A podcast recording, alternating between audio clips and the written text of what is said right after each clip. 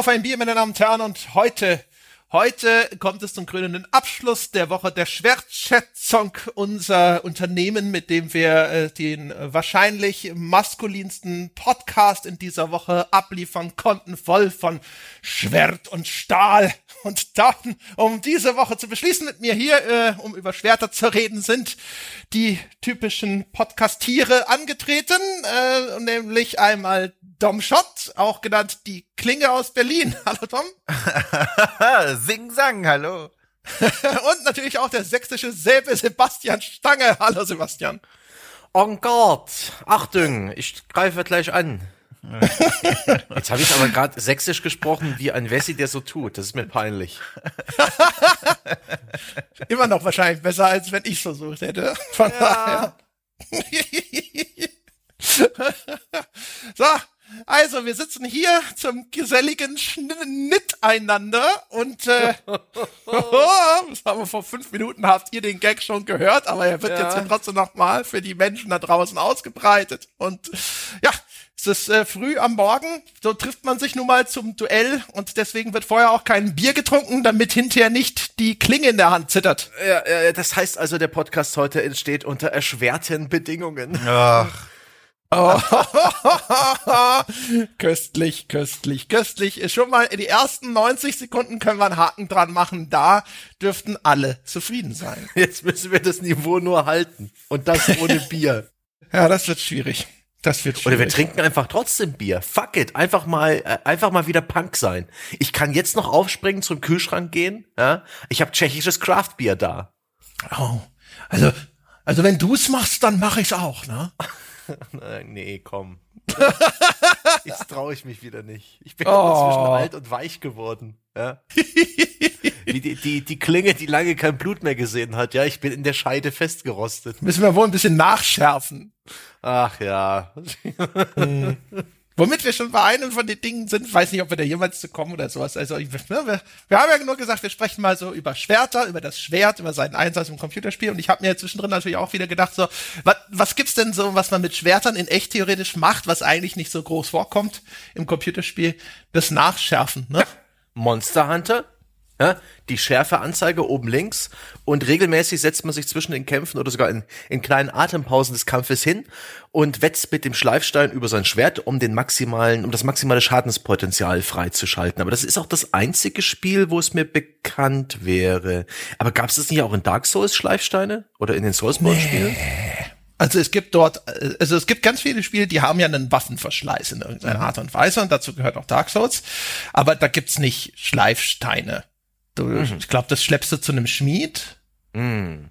Oder du hast hinterher auch einen Reparieren-Skill sozusagen, dass du das selber am Lagerfeuer okay. erledigen kannst, aber das nicht irgendwie, dass es da den dedizierten Schleifstein äh, gibt oder so. Da setzt sich keiner hin und schärft das Schwert nach. Ich meine mich zu erinnern, es gab auch sogar in Skyrim, gab es da nicht sogar so ein, oder wo war denn das? Irgendwo gab es sogar so einen animierten Schleifstein, an dem man sich dran setzen konnte. Das war sowohl tatsächlich ja genau das Waffencrafting ja. Mhm. bei Skyrim und das Upgraden der Waffe oder auch Kingdom Come Deliverance. Ja, ja, exakt. Und da musste man, meine ich, doch sogar das Schwert über diesen Schleifstein äh, hinweg bewegen und damit wirklich so interagieren. Erinnere ich das richtig? Ich glaube, Bei ja, Kingdom oder? Come schon, ja. Ja, das kann ja, schon sein. Ja, genau. Richtig, also ja. Kingdom Come habe ich halt mhm. immer noch in Erinnerung, weil man dort die Dinger ja auch in so einer Animationssequenz selber schmieden konnte. Mhm.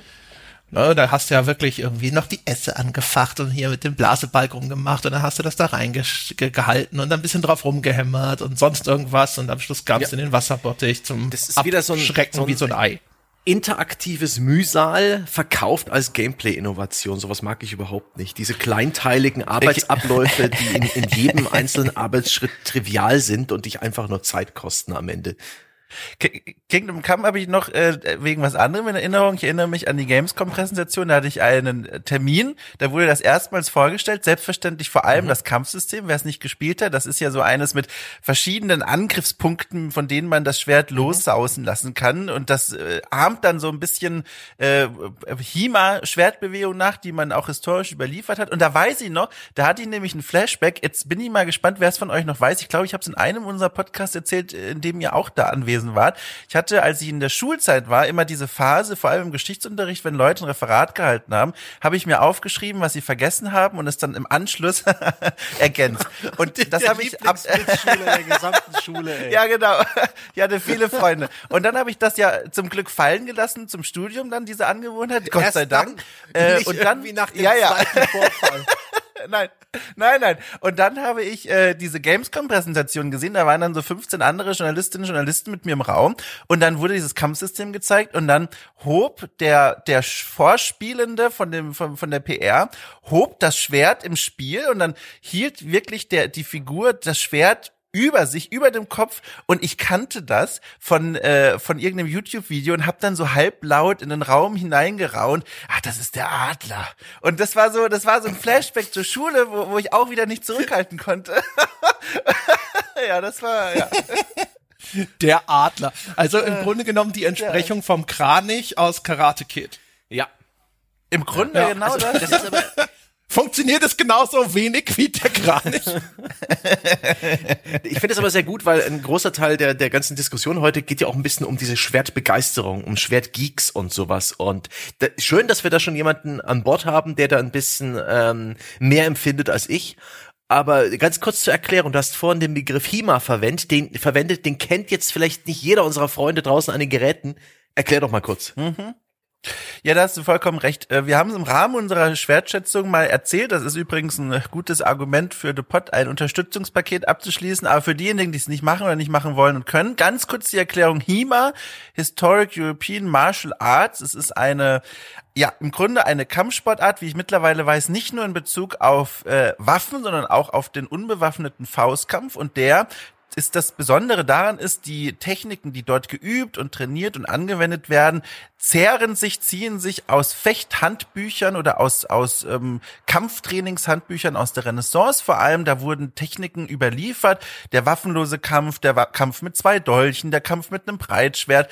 Und die Leute, die das heute machen, HIMA, die wollen diese Kampftechniken lernen, die historischen Kampftechniken, und sie wenden sie auch wirklich in Turnieren und in Schaukämpfen an. Und da gibt's auf YouTube eine riesengroße HIMA-Community von begeisterten Schwertträgern und Nahkämpfern und, und Faustkämpfern und was weiß ich. Und die diskutieren über Schwerter und über Kampftechniken, über diese, über diese Handbücher. Das ist eine ganz große, faszinierende Ja. Community.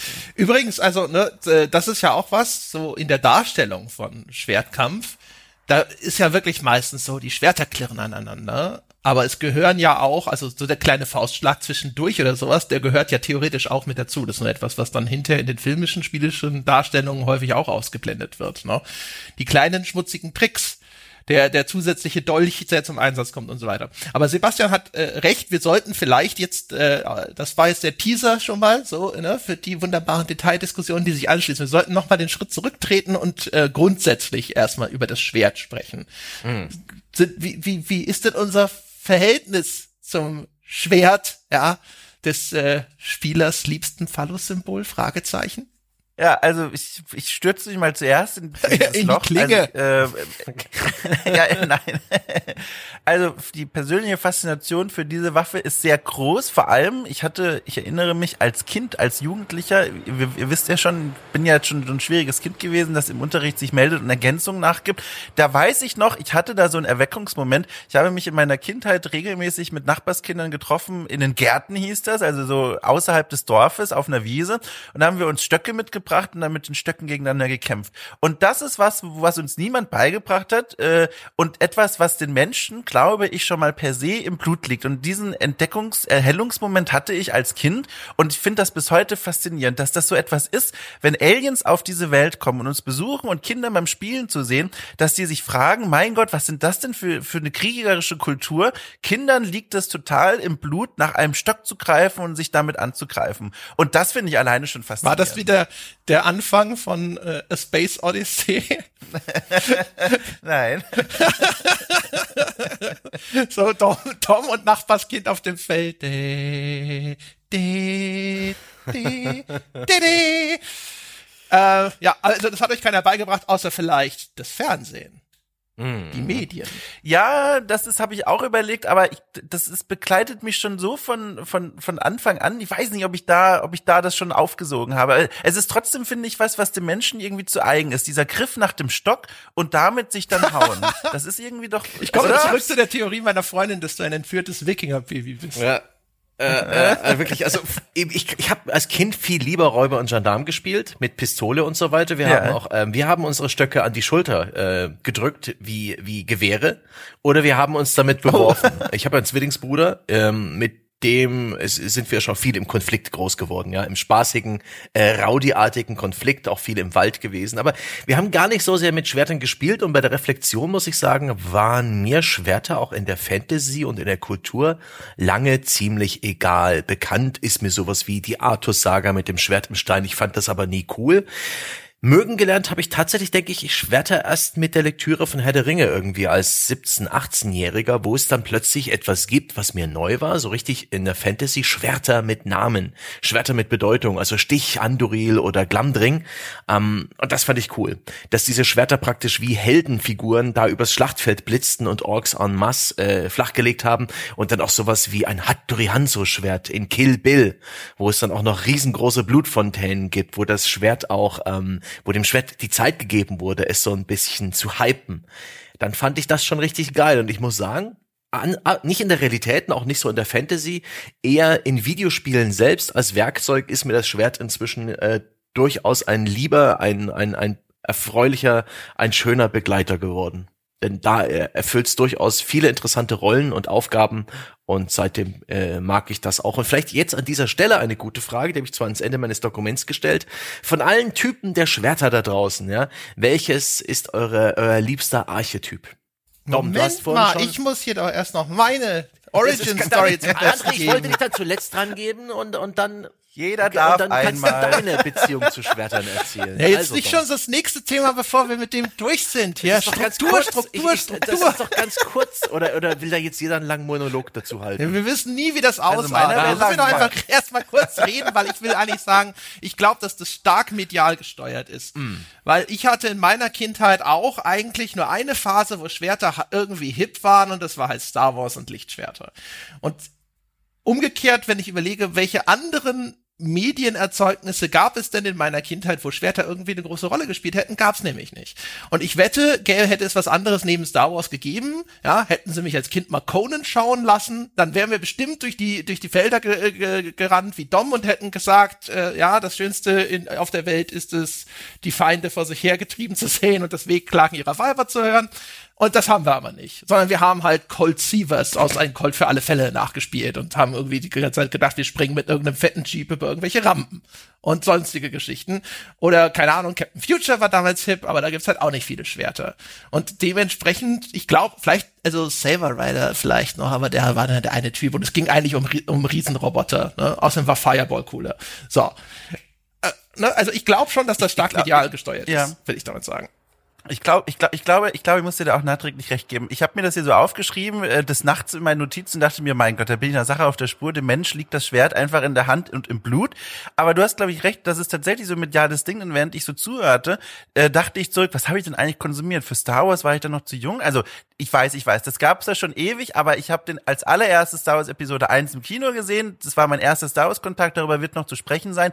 Äh, mein medialer Schwertkonsum war vor allem Prinz Eisenherz Comics. Und da ist das Schwert ja also sowas von dem Zentrum. Und ich erinnere mich auch, wir haben auch versucht ähm, Techniken aus Prinz Eisenherz nachzustellen, sowas wie wenn der Gegner sein Schwer, äh, sein Schild zu in einem zu steilen Winkel vor sich hält, dann kann man das mit dem eigenen Schild so rammen und dann stößt er sich sein eigenes Schild äh, in in die Kinnlade rein. Sowas, genau. Also ich glaube tatsächlich, das muss ich nachträglich korrigieren, medial spielte da äh, ganz groß eine Rolle, dass wir da Prinz Eisenherz konsumiert haben. Ja, und wir haben damals die BMX-Bande geschaut, einen in der DDR extrem populären australischen Jugendfilm.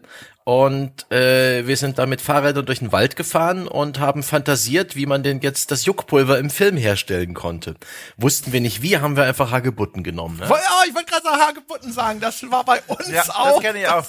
Das kenne ich auch, bei uns Ich auch. hoffe, das, ich Das hoffe, war der das Sprengsatz. die Kinder heutzutage überhaupt, dass man Hagebutten hervorragend als, also wenn man sie aufmacht und ein bisschen zerdrückt, als Juckpulver benutzen kann. Wegen der kleinen Haare, die auf den Samenkapseln sind, glaube ich. Ja, zumindest ja. War das zumindest das Gerücht damals. Ich weiß nicht, so richtig gut funktioniert hat das nicht übrigens.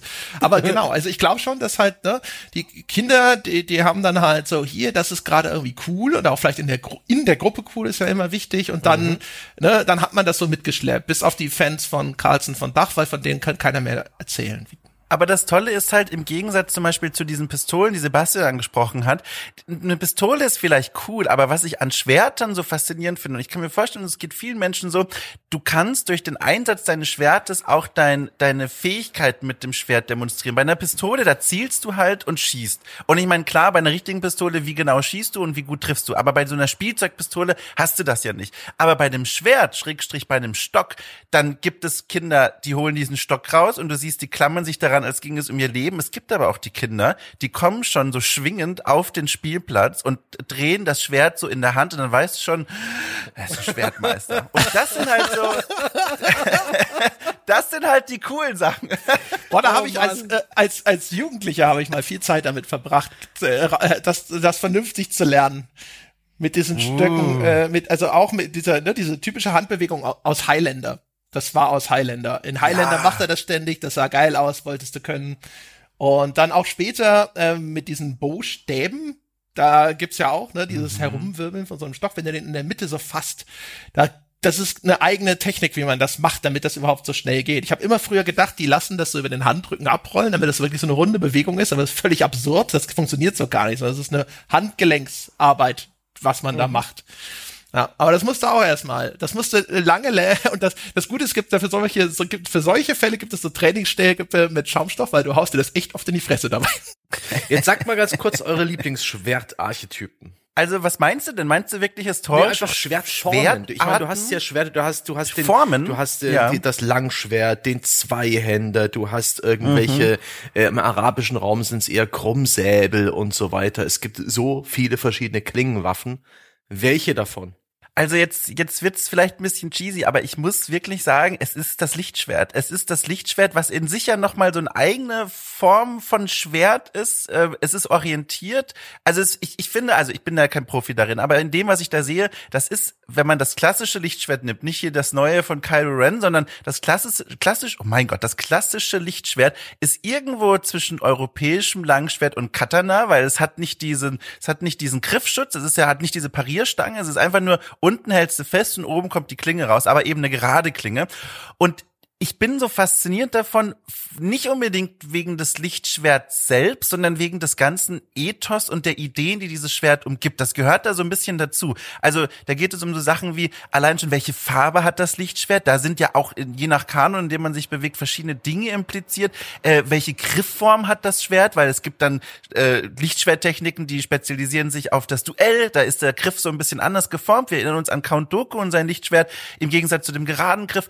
Das finde ich super faszinierend. Also weniger wegen des Schwerts oder der Form selbst, sondern wegen all der Dinge, die impliziert sind, sobald man ein bestimmtes Lichtschwert sieht. Okay. Sehr viele Informationen, über die ich noch nie nachgedacht habe. Ähm, weil ich Star Wars ist mir nicht so wichtig. Ähm, André? Ja. Ich weiß gar nicht, ob ich jetzt schon auf das Lichtschwert eingehen soll. Ich, ich, ich mache auch das was. Lichtschwert. Nein, nein, ich habe nur auch noch Gedanken zum Lichtschwert. Aber ich, ich mache erstmal selber weiter. Und zwar, also, wir hatten das, äh, ich glaube, das war aber auf unserer Live-Tour, wir hatten schon mal so Lieblingswaffen. Und eigentlich ist es nicht das Schwert, es ist eher die Axt. Ähm, ich, was ich mag, ist alles, was eher wuchtig ist. Das heißt also, so ein Florett zum Beispiel wäre schon mal raus. Dementsprechend, das würde auch so ein bisschen das Lichtschwert betreffen, aber das hat halt seine eigene Coolness sozusagen. Ist ein bisschen außerhalb von dem ganzen Ding. Und ansonsten, also nichts, was jetzt wirklich so diese ganz plumpen, die dann auch die langsamen Kampfanimationen haben. Das mag ich meistens einfach spielerisch auch nicht, weil die halt, ne, braucht auch immer sehr viel Antizipationsfähigkeit, das heißt ein bisschen mehr Zeitaufwand, bis man die Animationen des Gegners entsprechend gelernt hat. Das heißt, ich brauche meistens etwas, das so in der Mitte liegt, das so wuchtig äh, wirkt, aber trotzdem einigermaßen schnell in der Ausführung ist. Und ich glaube, da fallen dann meistens so, weiß ich gar nicht, was ist denn so ein Standardschwert? Ich will Claymore sagen, aber die sind, glaube ich, in der, in der Realität sogar recht groß und wuchtig, oder?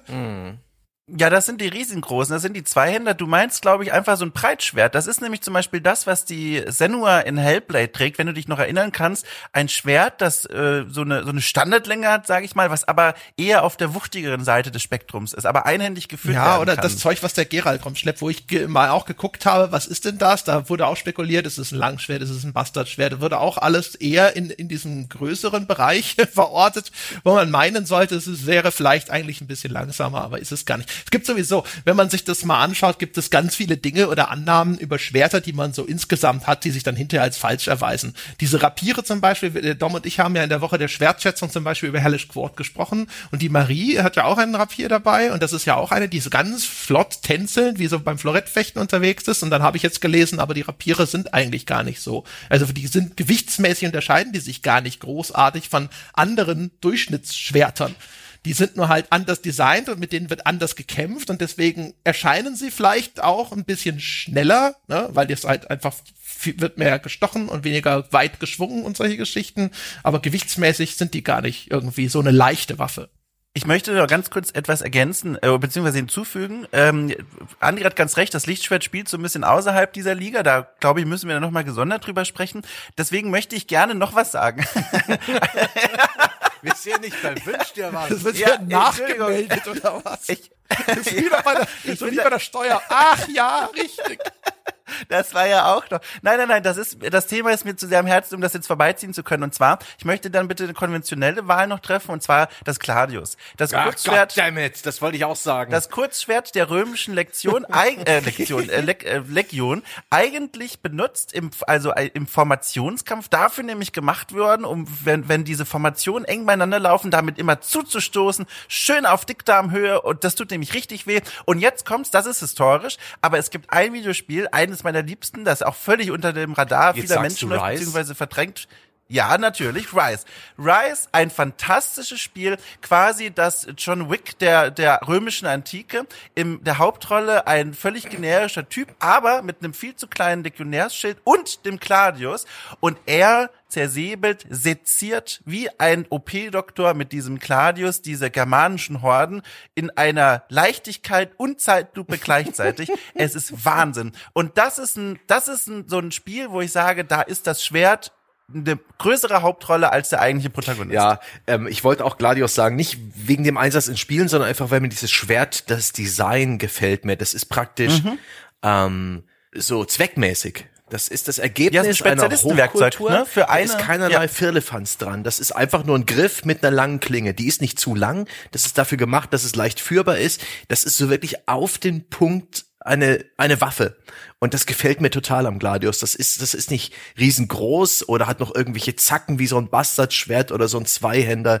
Ähm, es ist einfach nur, es hat eine gewisse Coolness. Es war seiner Zeit voraus. Weiß nicht, ob das stimmt. Das, Es ist spezialisiert und das ist halt das Faszinierende dran. Da wurde halt ganz genau geguckt, wie wie kämpfen wir denn als römische Legion und welche Waffe ist ideal dafür? Und das ist halt das Faszinierende dran. Diese hochspezialisierte Stoßwaffe ist ja, ist, das ist mir selbst unbekannt und trotzdem gefällt mir das Gladius einfach, weil es in seiner Ja. Schlichtheit irgendwie heraussticht aus vielen, vielen anderen Schwerttypen. Aber ach, ja. Ist das, das ist ja jetzt eigentlich dann der richtige Moment, um auf, auf das angerissene Thema des Phallus-Symbols zu kommen. Das Gladius ist ja eigentlich unterrepräsentiert. Es ist nicht so, dass du das in jedem Spiel hinterhergeschmissen kriegst. Selbst die, die irgendwie, weil sie Loot-Drops haben, dir drei Milliarden verschiedene Schwertervarianten hinhauen. Das Spiel tendiert ja eher zu groß und lang. Und gerne auch völlig übergroß und lang. Siehe Final Fantasy. Ja, überbordend. Gibt's da einen Zusammenhang? Fragezeichen. ich glaube, also ich glaube, Größe ist halt dramatisch und das ist ja was, was man in vielen dieser Spiele gerne hat. Ich denke aber auch, ähm, dass das Gladius in der Welt der Spiele so eine undankbare Rolle automatisch durch seine Größe hat irgendwo, also es ist, es ist, wird, sollte eigentlich geführt werden von Nahkämpfern, denen will man dann aber diese dramatisch größeren Schwerter in die Hand geben. Es ist aber die falsche Waffe für die Assassinen, die ja auch eigene äh, Dolchwaffen haben und dafür ist es auch nicht geeignet. Also es fällt, finde ich, so auch ganz ohne Phallus-Symbolik durch seine Größe einfach schon automatisch raus Ja. irgendwie. Also mal ganz kurz, also die ganze Geschichte mit den Phallus-Symbolen, das geht ja eh alles so ein bisschen zurück auf Freud und das ist eigentlich auch heutzutage eher Quatsch. Ne? Das ist jetzt nicht unbedingt was, wo der moderne Psychologe sitzt, glaube ich, nicht mehr da und sucht irgendwie nach Phallus-Symbolen. Das war eigentlich schon mit dem, äh, wie hieß er, Carl Gustav Jung, war das schon so halb überholt. So. Äh, und Psychoanalyse, ich sag mal, ist eh so ein Ding, wo ein Fragezeichen eher so ein bisschen insgesamt dran steht. Ist nicht so der modernste Trend in der Psychologie. Äh, aber die Idee, also trotzdem ist, finde es schon so ein bisschen auffällig. Es gibt sicherlich Gründe, die wieder technisch bedingt sind. Ne? So ein großes, langes Schwert ist auch äh, von der Lesbarkeit her besser. Es gibt ja auch verschiedene Dinge, mit denen Spiele dann immer wieder versuchen, zum Beispiel so ein Schwert nochmal zusätzlich besser für den Spieler nachvollziehbar zu machen. Es hat ja immer so einen, oder nicht immer, aber meistens noch so einen Schweif hinten dran, Ne, dass man diese Schlagbewegung, die wird ja häufig nochmal stilisiert durch irgendetwas, das dieses Schwert so ein bisschen nachzieht, weil halt so ein langer, dünner Strich, der ist halt für den Spieler nicht immer gut im Auge zu behalten, je nachdem auch wie die Kameraperspektive ist. Und ich kann mir gut vorstellen, das ist etwas, was auch ein, einen Hang zu lang und groß mit bedingt. Aber nicht nur. Ich glaube, dass das halt auch, ne, das das unterstreicht nochmal, also auch das, was ich gesagt habe, so äh, Wucht und Kraft und Stärke, die, auch Stärke, die notwendig ist, um so eine Waffe überhaupt erstmal zu führen. In, in vielen Spielen, wo man ein Schwert hat, ist das Schwert auch so ein bisschen der, der Star der ganzen Geschichte. Die Waffen in den Soulsborne-Spielen, die sind unglaublich relevant. In den Monster Hunter-Spielen, die Waffen, die müssen auch irgendwie in einem Verhältnis zum, zur Spielfigur stehen. Die müssen eine gewisse Präsenz haben, die sich in den Animationen der Figur widerspiegelt, in diesen, ähm, ja, ja, die Figur hält das Schwert, aber das Schwert hat auch einen gewissen Raum, es nimmt Raum ein, die Figur äh, arbeitet mit dem Schwert sichtbar, muss verschiedene Stances eingehen, also verschiedene Körperhaltung. Und das Gladius ist halt so ein, so ein Stechstock, der nicht allzu groß ist. Der würde überhaupt nicht gut wirken oder so kleinere Schwerter. Dann, dann hast du halt, du hast auch durchaus Spiele mit kleineren Schwertern, dann ist der Charakter aber komplett äh, over the top am rumwirbeln, um diese kleinen Schwerter zu verkaufen und ihre Schnelligkeit. Was aber auch nicht zum Gladius passt. Das war ja auch bei Rise, Son of Rome durchaus, ja, da hat's halt die Zeitlupe und, und die, das Gore gemacht, ähm, die, die Waffe cool und vielleicht auch die, die Rüstung des Charakters, aber im Verhältnis war das Gladius halt ein- einfach zu, zu klein. Ja? Größe macht dann einen Unterschied. Es passte halt auch zu dem Kampfstil des Protagonisten. Also der, das war so ein Brawler mit Schild und Schwert im Grunde. Der ging immer sehr nah ran, kämpfte sehr wuchtig und da passte das Claudius halt super, weil das wirklich wie so ein, wie so ein Werkzeug war. Aber ich kann mir auch vorstellen, was sicherlich auch ein Faktor ist, bestimmt nicht der einzige, also auf gar keinen Fall der einzige, aber auch ein Faktor, dass, äh, das Claudius und diese Art von Schwert, ähm, es gibt ja auch ein Äquivalent für die griechische Antike, dass das einfach nicht so prominent auch einfach ist. Also wenn man heute Leuten einfach auf der Straße sagt, hier, denk mal an ein Schwert. Ich glaube, viele Leute denken entweder an so ein europäisch hochmittelalterliches Schwert, so ganz klar, so lange, relativ lange Klinge, dann hier diese Parierstange oder an so ein Katana. Ich glaube, das sind so Ja. die zwei Promis und wir, wir sehen das ja auch bei vielen anderen Themen, was Spiele angeht, so Stichwort historische Authentizität und so. Entwickler wollen ja erstmal, dass Spieler nicht in ein Spiel reingehen und sagen, huch, das kenne ich ja alles gar nicht, ist mir alles fremd, sondern die wollen diese Punkte, wo, wo Leute sagen, das kenne ich, das kommt mir bekannt vor, ich weiß, was das hier soll. Und ich glaube, da ist es der natürliche Weg, erstmal das zu bieten, was die Leute auch erwarten von einem Spiel, in dem es Schwerter gibt. Ja, genau. Das lieben äh, Spiele ja insgesamt. Ne? Also in irgendeine Form von Ja. Normativität, weil dann müssen sie nicht mehr viel erklären und sie können auch vor allem zuversichtlich sein, dass sie die Fantasie bedienen, die gewünscht ist. Ich meine, man hat ja Beispiele. Ne? Also Troja zum Beispiel, das ist jetzt garantiert kein Gladius, aber der, äh, der, was Brad Pitt da führt, das ist ja auch eine sehr kurze Waffe. Und man sieht aber auch, wie die Kämpfe dort choreografiert sind und designt sind, ne? dass das, da wurde drauf eingegangen. Und die sind aber auch ziemlich cool. Ne?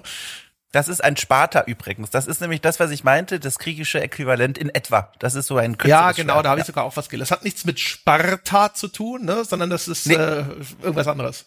Das ist auch das R fehlt.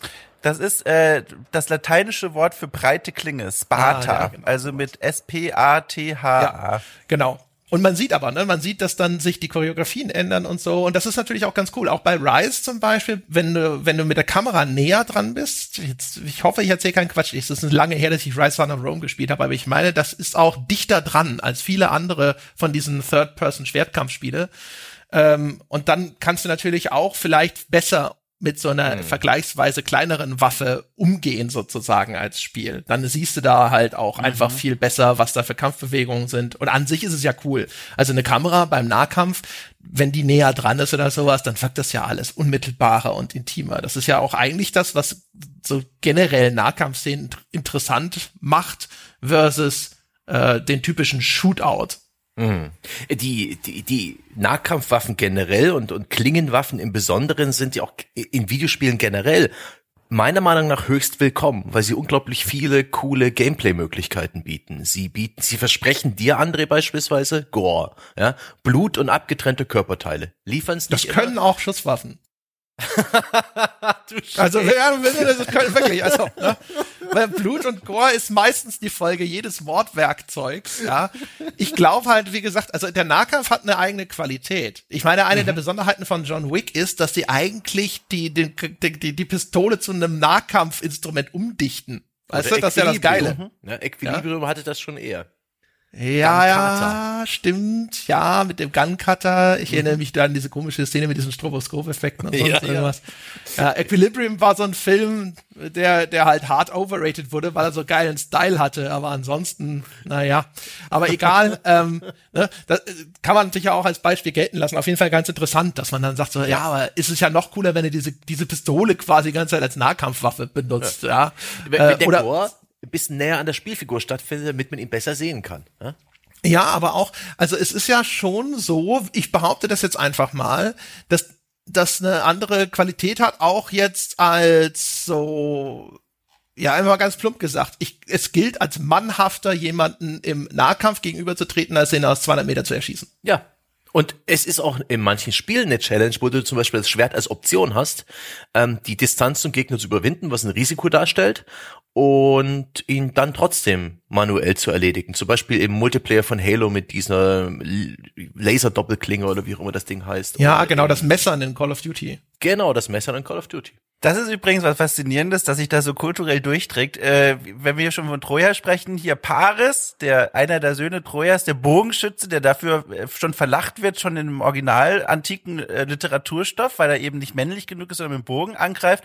Und dann, äh, 4000 Jahre später, spiele ich Chivalry 2 und werde hart geflamed, weil ich mit meiner Armbrust die Leute nach und nach vom Schlachtfeld picke, ohne selber ranzugehen. Mit genau derselben Argumentation wie Homer vor 4000 Jahren. Finde ich spannend, finde ich sehr. Ja, aber das ist ja halt, das ist ja der, der, der, der, der Equalizer. Das gilt jetzt wahrscheinlich für den Bogen ja, ja, genau. noch nicht so, weil ich glaube, so einen Bogen richtig zu spannen ist gar nicht mal so einfach. Ich glaube, da wirst du schon auch so den einen oder anderen Muskel im Arm brauchen, gerade wenn es bei ein, nach einem Pfeil nicht aufhören mhm. soll. Aber in den ja. Köpfen der Leute ist das, glaube ich, so. Und dann natürlich jetzt gerade mit modernen Schusswaffen oder sowas. So, ja, das kann halt auch eine Frau aus der Handtasche holen und Leute erschießen sozusagen. Aber, ne, wenn du so, so einem, im, im Getümmel mit so einem Schwert oder sowas, ja, da musst du schon das eine oder andere Brusthaar mitbringen, damit das ja. klappt. Und das gibt auch noch so viele schöne Klischees in dem Bereich. Zum Beispiel mit, äh, mit dem Schwert die Projektile der Schusswaffen zur Seite schlagen was in Spielen auch ein hervorragender, willkommener Effekt ist. Und äh, der ist zwar dumm, aber geil. In, ob es bei GD Fallen Order ist, dass man halt die Blasterschüsse der, der anderen äh, Sturmtruppen einfach zur Seite schlägt. Ich glaube, das macht er sogar automatisch, weiß gar nicht mehr. Oder eben bei, bei anderen Spielen. Ich glaube, das war, das könnte Metal Gear Rising Revengeance gewesen sein oder dieses äh, Raumstations-Shooter-Ding äh, mit dieser Rüstung. Ich glaube, hatte der da nicht auch ein Schwert? Wie hieß denn das? Auch von Platinum Games. Ah, nicht so wichtig. Jedenfalls, das ist auch ein sehr geiles Klischee und dann verspricht die Nahkampfwaffe oder das Schwert auch noch diese Finishing-Animation, die auch die allermeisten Spiele pflichtbewusst einhalten und die sind auch eine tolle Belohnung dafür, dass man sich das Schwert geschnappt hat. Ja, dass sie das noch nicht geklaut haben aus John Wick und dann mehr von diesen Pistolen-Finishern irgendwo noch eingebaut haben. Ach, hm. das, irgendwo kommt das bestimmt auch noch.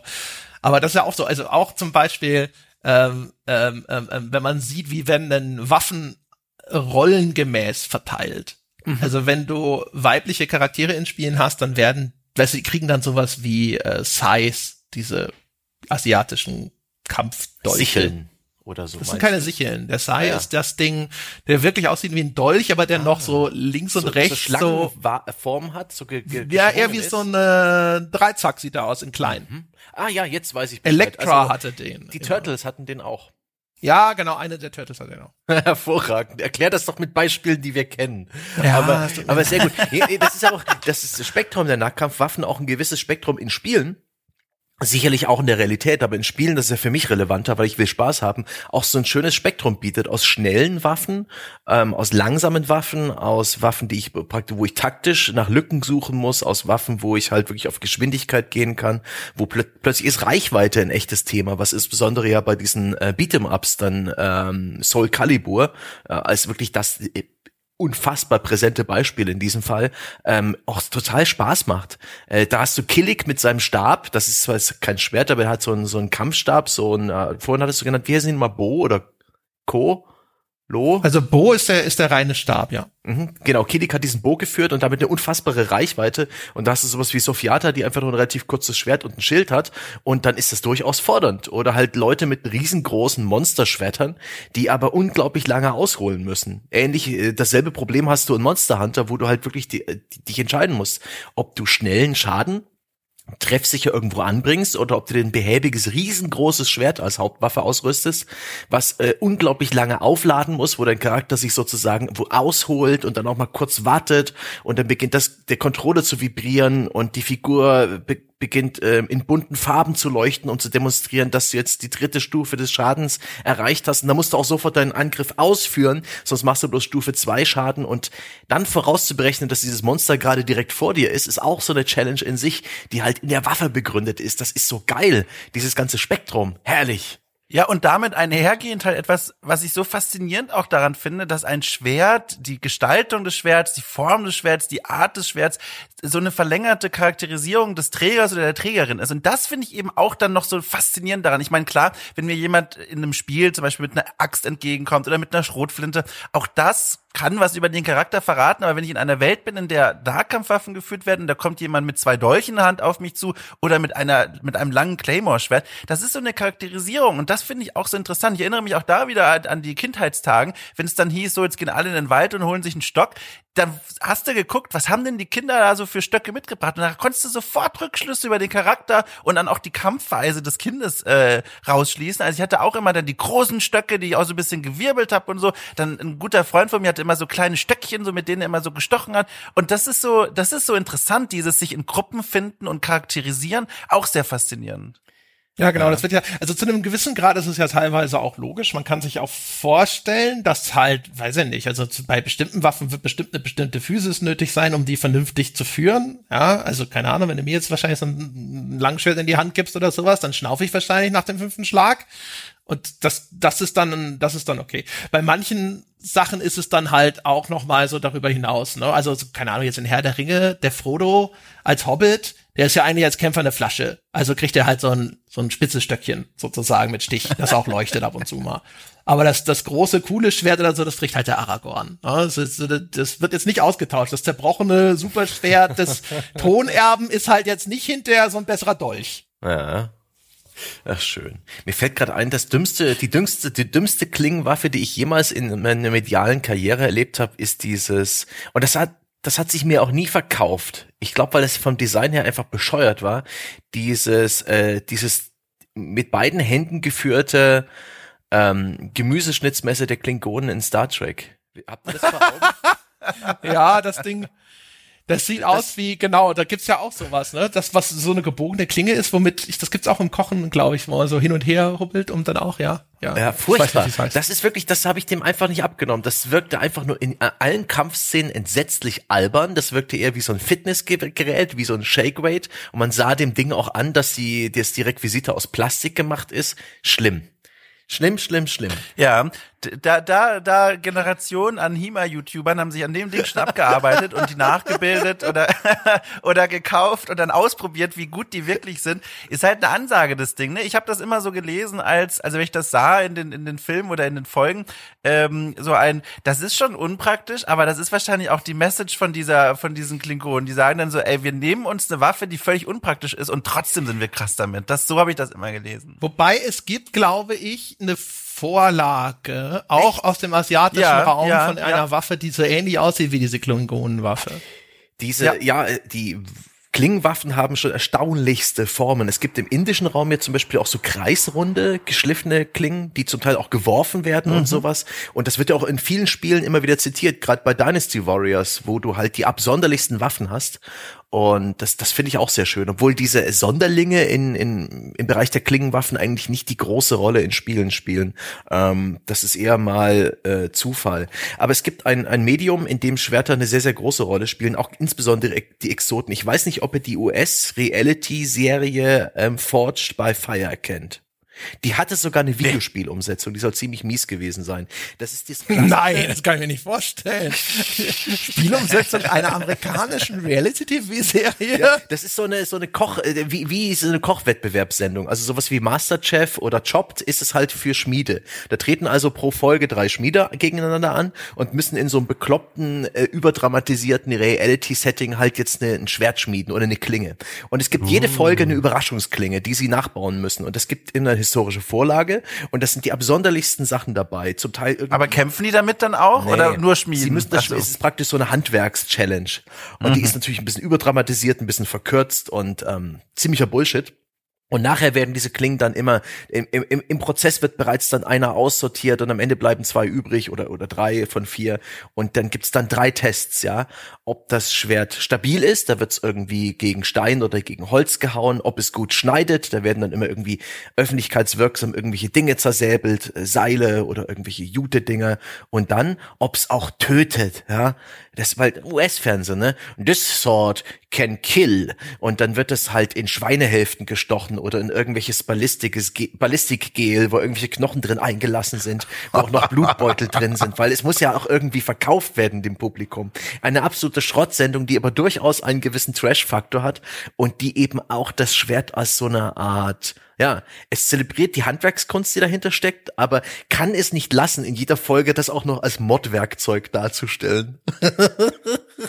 Und Naja, aber das ist es doch. Ja. Also ich meine, im Gegensatz zu der Axt ist das Schwert ja eigentlich, also außer jetzt vielleicht noch so zeremonielle Schwerter oder so, also, aber dafür ist es ja gemacht. aber dafür nutzt es ja heute auch keiner mehr. Na, Aber stimmt, schon. du weißt. Ja, ja. ja. Also wir haben doch ungefähr alle 24 Monate einen Irren, der irgendwo mit Leu auch Leuten was Ja, auch so stimmt. mit dem Im, Schild, ne? äh, äh, tatsächlich ist auch in, und das ist jetzt keine, keine schöne Information, aber im asiatischen Raum, wo Schusswaffen extrem selten sind und ähm, relativ schwer zu bekommen, was zum Beispiel auch wunderbar bei ähm, in Videospielen wie die Yakuza-Reihe oder in diesem, wie hieß das nicht, Watch Dogs, sondern Äh, Sleeping Dogs. Sleeping Dogs. Ähm, dafür sorgte, dass du eben Open-World-Spiele ohne Schusswaffen hattest, was erfrischend war. Und da ist es tatsächlich so, dass auch in asiatischen Ländern kommen äh, Amokläufe vor. Die werden dann aber mit Klingenwaffen durchgeführt, teilweise mit Schwertern oder Messern. Und das sind ganz schlimme G Geschichten da schon passiert. Und ähm, die Polizei in asiatischen Ländern hat auch lange Stöcke, mit so einem U-förmigen Griff am Ende, mit dem man Leute, die mit einem Messer durchdrehen, an eine Wand drücken kann, ohne in ihre Reichweite zu kommen. Das äh, ja, äh, sorgt dann auch wieder für ganz andere Werkzeuge, um dem zu begegnen. Das als ganz kleinen Exkurs. Krass, das wusste Hm. ich gar nicht. Krass. Da gibt's ja. sogar auch Regelungen, ne? Also wenn du bei uns zum Beispiel, du kannst ja, glaube ich, zwar ein Schwert, ein scharfes Schwert bestellen, kannst es zu Hause dir irgendwo hinstellen, wenn du über 18 bist, aber du darfst es ja nicht öffentlich führen. Also wenn du damit irgendwie jetzt durch die Innenstadt läufst und wird es kontrolliert und die stellen fest, äh, das ist jetzt quasi in Anführungsstrichen ein richtiges Schwert oder sowas, ich glaube, dann ist Ja. Bußgeld fällig. oder Klingen so. und Messer und sowas sind bei uns äh, schon relativ stark reglementiert. Fällt das denn unter Waffenschein dann noch? Also wenn ich jetzt einen Waffenschein hätte, Nee, Waffenschein nicht, aber unter Waffengesetz halt, ne? Nee, aber, aber wenn ich einen Waffenschein hätte, dürfte ich dann ein Schwert tragen? Ist, Boah, ist, das ich kenne mich ich da nicht. nur mit Schusswaffen Ich weiß aus, nicht, ob aber du einen Schwertschein machen kannst. Ich weiß auch nicht, was so ein Waffenschein dann eventuell zusätzlich noch abdeckt. Weißt du, so wie wenn du früher eine, Ja. so die, bei den alten Führerscheinen, wo dann Motorrad noch mit drin war, ob das jetzt so ist. Ja, genau. Ja, wenn wir den jetzt mit einer LKW. geladenen Handfeuerwaffe rumlaufen lassen, dann kann er auch ein Schwert mitnehmen. Ist auch egal. Wollen Sie doch eine scharfe Handgranate ins Gepäck tun? ja, genau. Wobei geladen darfst du die, glaube ich, auch nicht transportieren. Nee, nee, nee, um Munition Gottes und Waffe immer separat transportieren und so Zeug. Aber ja. Aber, aber, aber zurück zu den Videospielen. Äh, find, finde ich, da, da, da, da, wir sind doch ein Games-Podcast. Sind wir das wirklich? Was ich auch noch mag, wir hatten ja schon sowas, so wir hatten ja schon sowas wie Reichweite und die verschiedenen äh, Bewegungsmuster, die mit Schwertern zusammenhängen, also auch das Spektrum an Gameplay. Und ich finde auch das Gameplay mit einem Schwert selbst macht Spaß. Du hast im Idealfall hast Ja. du Kombos, du hast ähm, äh, verschiedene Verteidigungen, du hast dieses Zeitfenster für die für die Riposte oder für den komplett über äh, überanimierten Konter, ja, wo ein, ein Blitzschlag das Spielfeld erhält und der Gegner zurücktaumelt und dir eventuell automatisch mit einer geilen Animation so, eine, so ein Konterhieb angeboten wird. Hier diesbezüglich muah, Metal Gear Rising Revengeance und ähnliche Spiele. Ähm, das ist einfach Gameplay, was auch absolut geil Spaß macht. Es erfordert Skill, es erfordert Präzision und Timing. Es ist äh, schön anzusehen, wenn das geile Animationen hat. Siehe auch die Dark Souls Reihe oder selbst sowas wie Bloodborne, wo man eben sich teilweise auch mit Schusswaffenhilfe extra noch diese kleinen Öffnungen schafft. Das hat was Martialisches. Ähm, es ist intensiv, weil der Gegner ist ist sehr jasonal. Shooter wirken immer ein Stück weit distanziert, weil du halt Pixel am Bildschirmhorizont erschießt. Boah, Nahkampf-Gameplay macht Spaß. Aber echt, ey. Ist Riposte und Konter nicht das gleiche? Keine Ahnung. Das sind zwei verschiedene Worte, habe ich sie beide benutzt. Ja, das, das Schöne eben an dieser oder das Faszinierende an dem Schwert als Waffe ist eben auch, dass es, finde ich, das Prinzip von easy to learn, hard to master total schön verinnerlicht. Das ist ein Prinzip, das sich auf viele Waffen anwenden, aber beim Schwert finde ich ganz besonders, weil es durch die Form so viele Dinge ermöglicht. Also man kennt die Szenen aus Filmen und vielleicht auch Spielen. Eine Person, die nicht im Schwertkampf geübt ist, bekommt ein Schwert zu fassen und haut damit einfach zum Gegner hin, hat vielleicht Glück und trifft und, und kann sie aus dieser misslichen Situation befreien.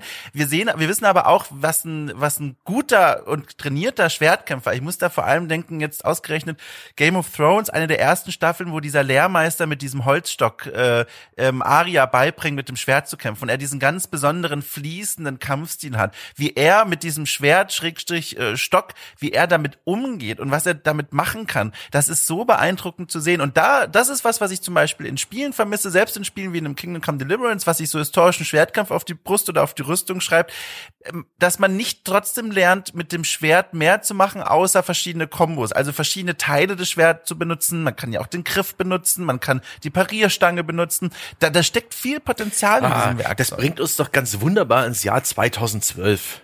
Ihr wisst, worauf ich jetzt hinaus arbeite. Da hat nämlich ein Autor, ein Science-Fiction- und historischer Fiktionsautor, Neil Stevenson, äh, ähnliche Gedanken wie du gehabt. Und er hat ein Kicks, damals war Kickstarter der heiße Scheiß, und er hat ein Kickstarter-Projekt namens Clang in die Welt gerufen. Und da wollte er eben, weil er selber so ein History und so ein Schwertfreak ist, eben auch diese Lücke schließen. Schwertkampf endlich mal so richtig in, Vide- in einem Videospiel machen. Er hatte auch ein ähm, Unternehmen gegründet, ähm, weiß gar nicht mehr, Sub, Sub irgendwas Games.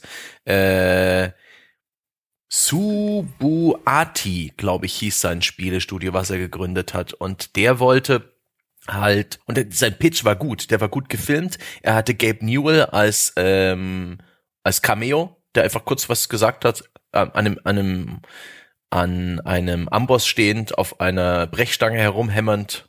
These things, they take time. Ein Zitat, was dann auch noch irgendwie auseinandergenommen wurde, beinahe kabbalistisch, um da irgendwie das Halo 3 Release-Datum rauszudeuten. Jedenfalls, er hat ähm, Clang angekündigt, ein Schwertkampfspiel, das auch wirklich Realist Realismus bieten soll und vor allen Dingen mehr Tiefgang als andere Spiele. Und er hat das auch gut beschrieben, wenn man, wenn man in die Geschichte schaut. Die Vielfalt an Griffen, an Parierstangen, an äh, Endstücken. Ich weiß nicht, Pommel heißt es auf Englisch, weiß gar nicht, wie der deutsche Begriff ist. Ähm, da ist doch dieselbe Customization drin, wie du heute in Call of Duty hast für für für deine Schusswaffen. Wieso haben das Spiele nicht? Ähm, und du hast eben Schwertkampftechniken, die heute in Spielen nicht dargeboten werden. Und deswegen hat er Geld gesammelt äh, und hat 500.000 Euro gesammelt oder Dollar, Dollar waren das, Dollar. ähm, um einen Prototypen herzustellen. Und danach wollte er eben weiterarbeiten an einem Spiel. Die Idee war dann aber auch noch, das Ganze mit Bewegungskontrollern durchzuführen. Das war auch 2012 die Zeit, wo ja äh, V-Motion Plus, ähm, die Wii hat damals uns schon bewiesen, dass, äh, dass das irgendwie für Interesse sorgt. Der Move-Controller von Sony war draußen.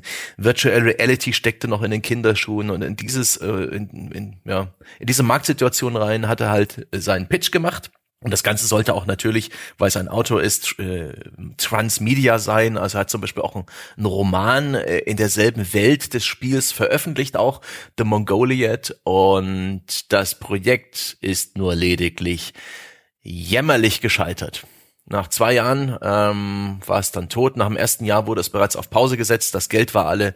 Er und andere Beteiligte seines Entwicklerstudios haben da auch große Verluste gemacht. Es ist ihnen nicht gelungen, noch irgendwie weitere, äh, nach dem Fertigstellen des Prototyps noch weitere ähm, Leute an Bord zu holen, die ihnen Geld geben. Zitat, The prototype was technically innovative, but it wasn't very fun to play. Surprise! Und Neil Stevenson ist ja vor allem Autor. Ne? Ja. Genau. Und ich habe gesehen, dass er als Futurist auch angeheuert wird. Ey, Unter anderem auch von dieser Spaceflight Company Blue Origin, von dem Jeff Bezos uh, und solche und von, Geschichten. Und von Magic Leap, dieser ja. ähm, äh, Augmented also und Virtual Reality Hype-Bude. Ja, klingt nach Professional Bullshit Artist ja, ein bisschen, ehrlich gesagt. Ich, ich, ich, ich, mag ihn als Autoren sehr, sehr gern. Er schreibt wunderbar große, komplexe, durchaus fordernde, aber echt fantasiereiche und überraschende Bücher. Ich, ich mag den, ich mag seine Bücher wirklich sehr, sehr gern. Nicht alle gleich gern, aber als Autor liebe ich ihn. Aber das seine anderen Geschäftsfelder nicht so sehr. Und Clang ist ein schönes Beispiel für diese, für das Versprechen von Motion Controllern, damals, als wir noch diesen Trailer gesehen haben zur Wii-Fernbedienung, äh, als uns noch alles versprochen wurde damit und wir fantasiert haben, boah, so ein Schwertspiel damit und wir laufen durch die Gegend und alles, was wir mit dieser Wii-Fernbedienung machen, das macht unser Schwertkämpfer im Spiel wie hoch die Erwartungen haben, wie tief sie fielen und wie, wie, wie, wie beschissen letztendlich Bewegungskontroller und Schwertkampf miteinander funktionieren in der Realität. Ja, also damals, ne?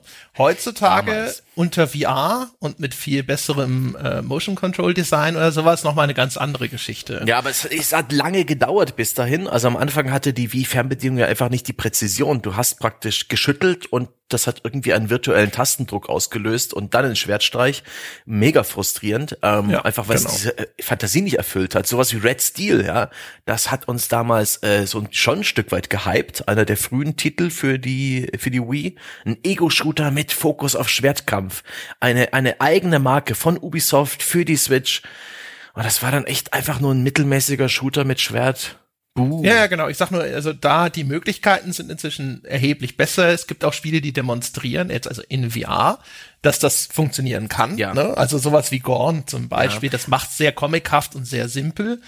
Ähm, aber das, aber die, da funktioniert es zum Beispiel ziemlich die, gut. Du hast da immer noch aber, ein grundlegendes ja. Problem, diese Spiele. Und zwar können die kein Feedback geben. Das heißt, du schwingst dein Schwert von rechts nach links, aber wenn im Spiel da ein Schild dazwischen ist oder ein anderes Schwert und dann muss eigentlich dein Schwert davon abprallen oder da hängen bleiben, aber dann hast du den Arm bereits von links nach rechts bewegt. Und dein Arm ist dann an einer anderen Stelle als das Schwert im Spiel bestimmte Sachen sind halt einfach nicht simulierbar. Ja. Also damit muss man sich natürlich abfinden. Aber ich sag mal, die Fantasie, die uns damals versprochen wurde, ist heute zumindest Realität. Ja. Ähm, äh, das Problem von dem Ding, von dem Neil Stevenson, von dem Clang ist natürlich, also, also sie haben es ja dann damals auf Eis gelegt oder ich glaube, als später, als es dann endgültig tot war, hat er sich ja auch so ein bisschen entschuldigt. Ne? Ja. Die Leute waren ja auch extrem sauer, dass das mhm. dann so sang- und klanglos abgesoffen ist und dann hat er ja auch gesagt, ne, er hat sich da anscheinend nicht genug auf äh, Spielspaß fokussiert, mhm. sondern auf diese historische Akkuratesse.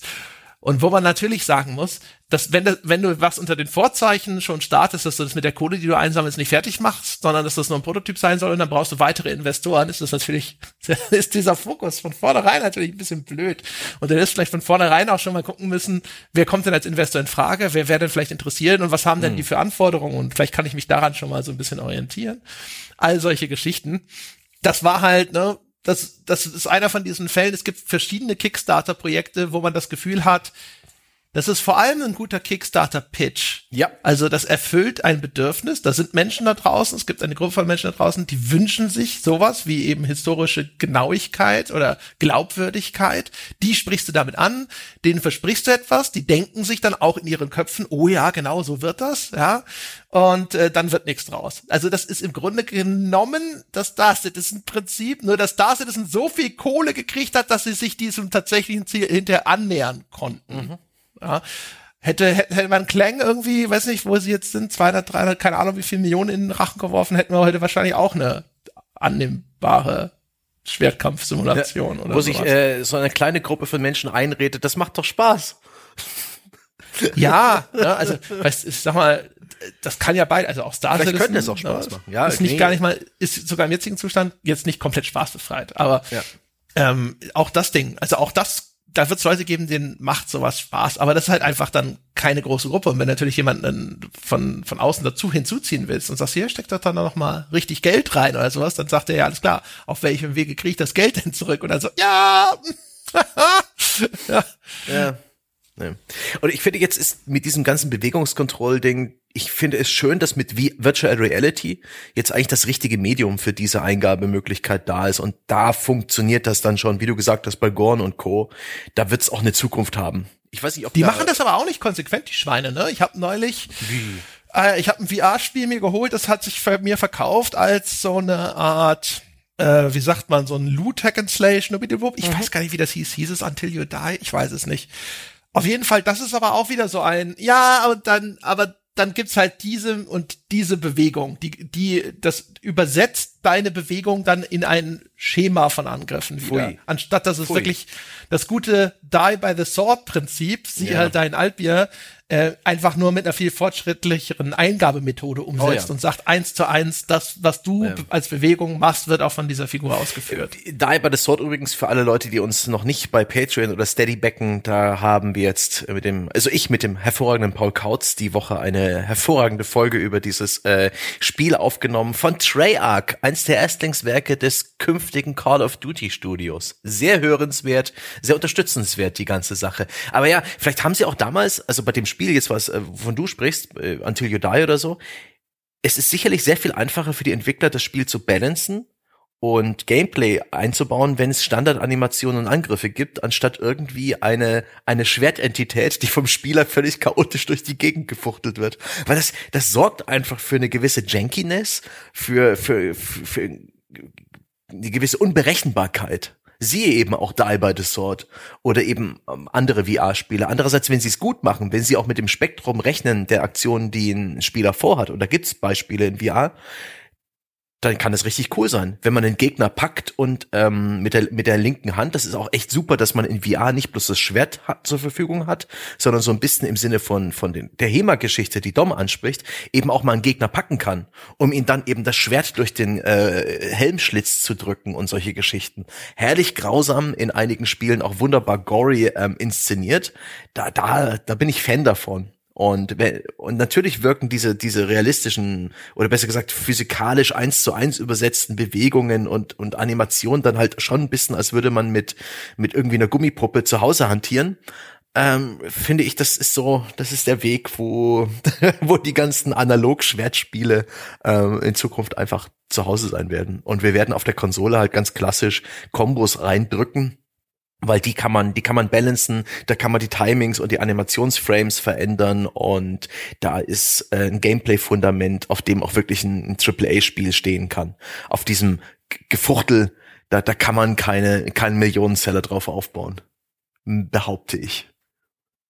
Ich habe auch das Gefühl, wenn ich so drüber nachdenke, dass, dass das Schwert, durch, wie wir es jetzt auch schon beschrieben haben, durch seine Beschaffenheit und wie es benutzt wird, so schwierig ist, äh, mit einem realistischen Spielgefühl abzubilden und darzustellen, im Kontrast zum Beispiel zu Schusswaffen. Ich spiele jetzt gerade aktuell ganz frisch erschienen als Full Release äh, Hell Let Loose, ein, ein, ein Zweiter Weltkriegs äh, 100 Leute mhm. auf einem Schlachtfeld äh, Shooter und der schreibt sich halt auf die auf die Uniform äh, super realistisch zu sein und das ist halt auch wirklich, das wird da sehr gut getroffen, weil da funktioniert das auch. Da liegst du mit deinem Controller in der Hand im Gras, zielst mit deinem Karabiner auf einen Wald und versuchst irgendwo in wie viel hundert Metern Entfernung irgendeine Uniform auszumachen und dann im richtigen Moment zu schießen. Das fühlt sich realistisch an, mhm. auch wenn ich einen Controller in der Hand halte, weil das viel einfach zu übersetzen ist. Ein Schwert hingegen, wir haben es ja gerade beschrieben, schwer, schwer, schwer ohne VR das irgendwie realistisch sich anfühlen zu lassen und deswegen finde ich auch, dass eigentlich der Way to go wäre oder ein Way to go, der bisher viel zu selten gegangen wird,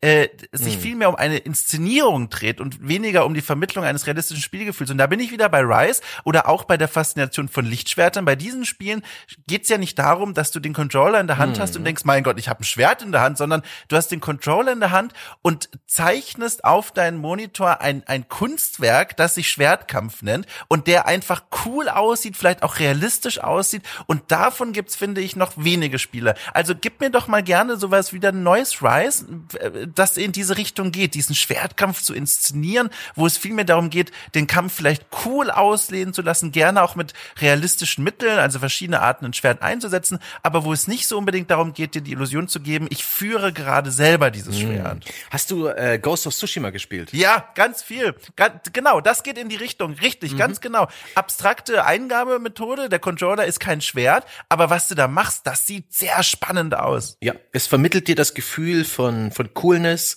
von Flexibilität, von von ein Duell auf Augenhöhe in diesen speziellen Duellszenen, die einfach ganz viel Gameplay rausstreichen aus dem, was du sonst machen kannst und es fühlt sich trotzdem geil an. Das ist äh, dem Spiel wirklich hervorragend gelungen, dir diese Fiktion zu verkaufen und das ist nichts anderes, als es Call of Duty macht. Denn Call of Duty ist ähm, ne, ist ein Shooter. Man nimmt eine Waffe in die Hand und erschießt Leute. Was ist da das Problem?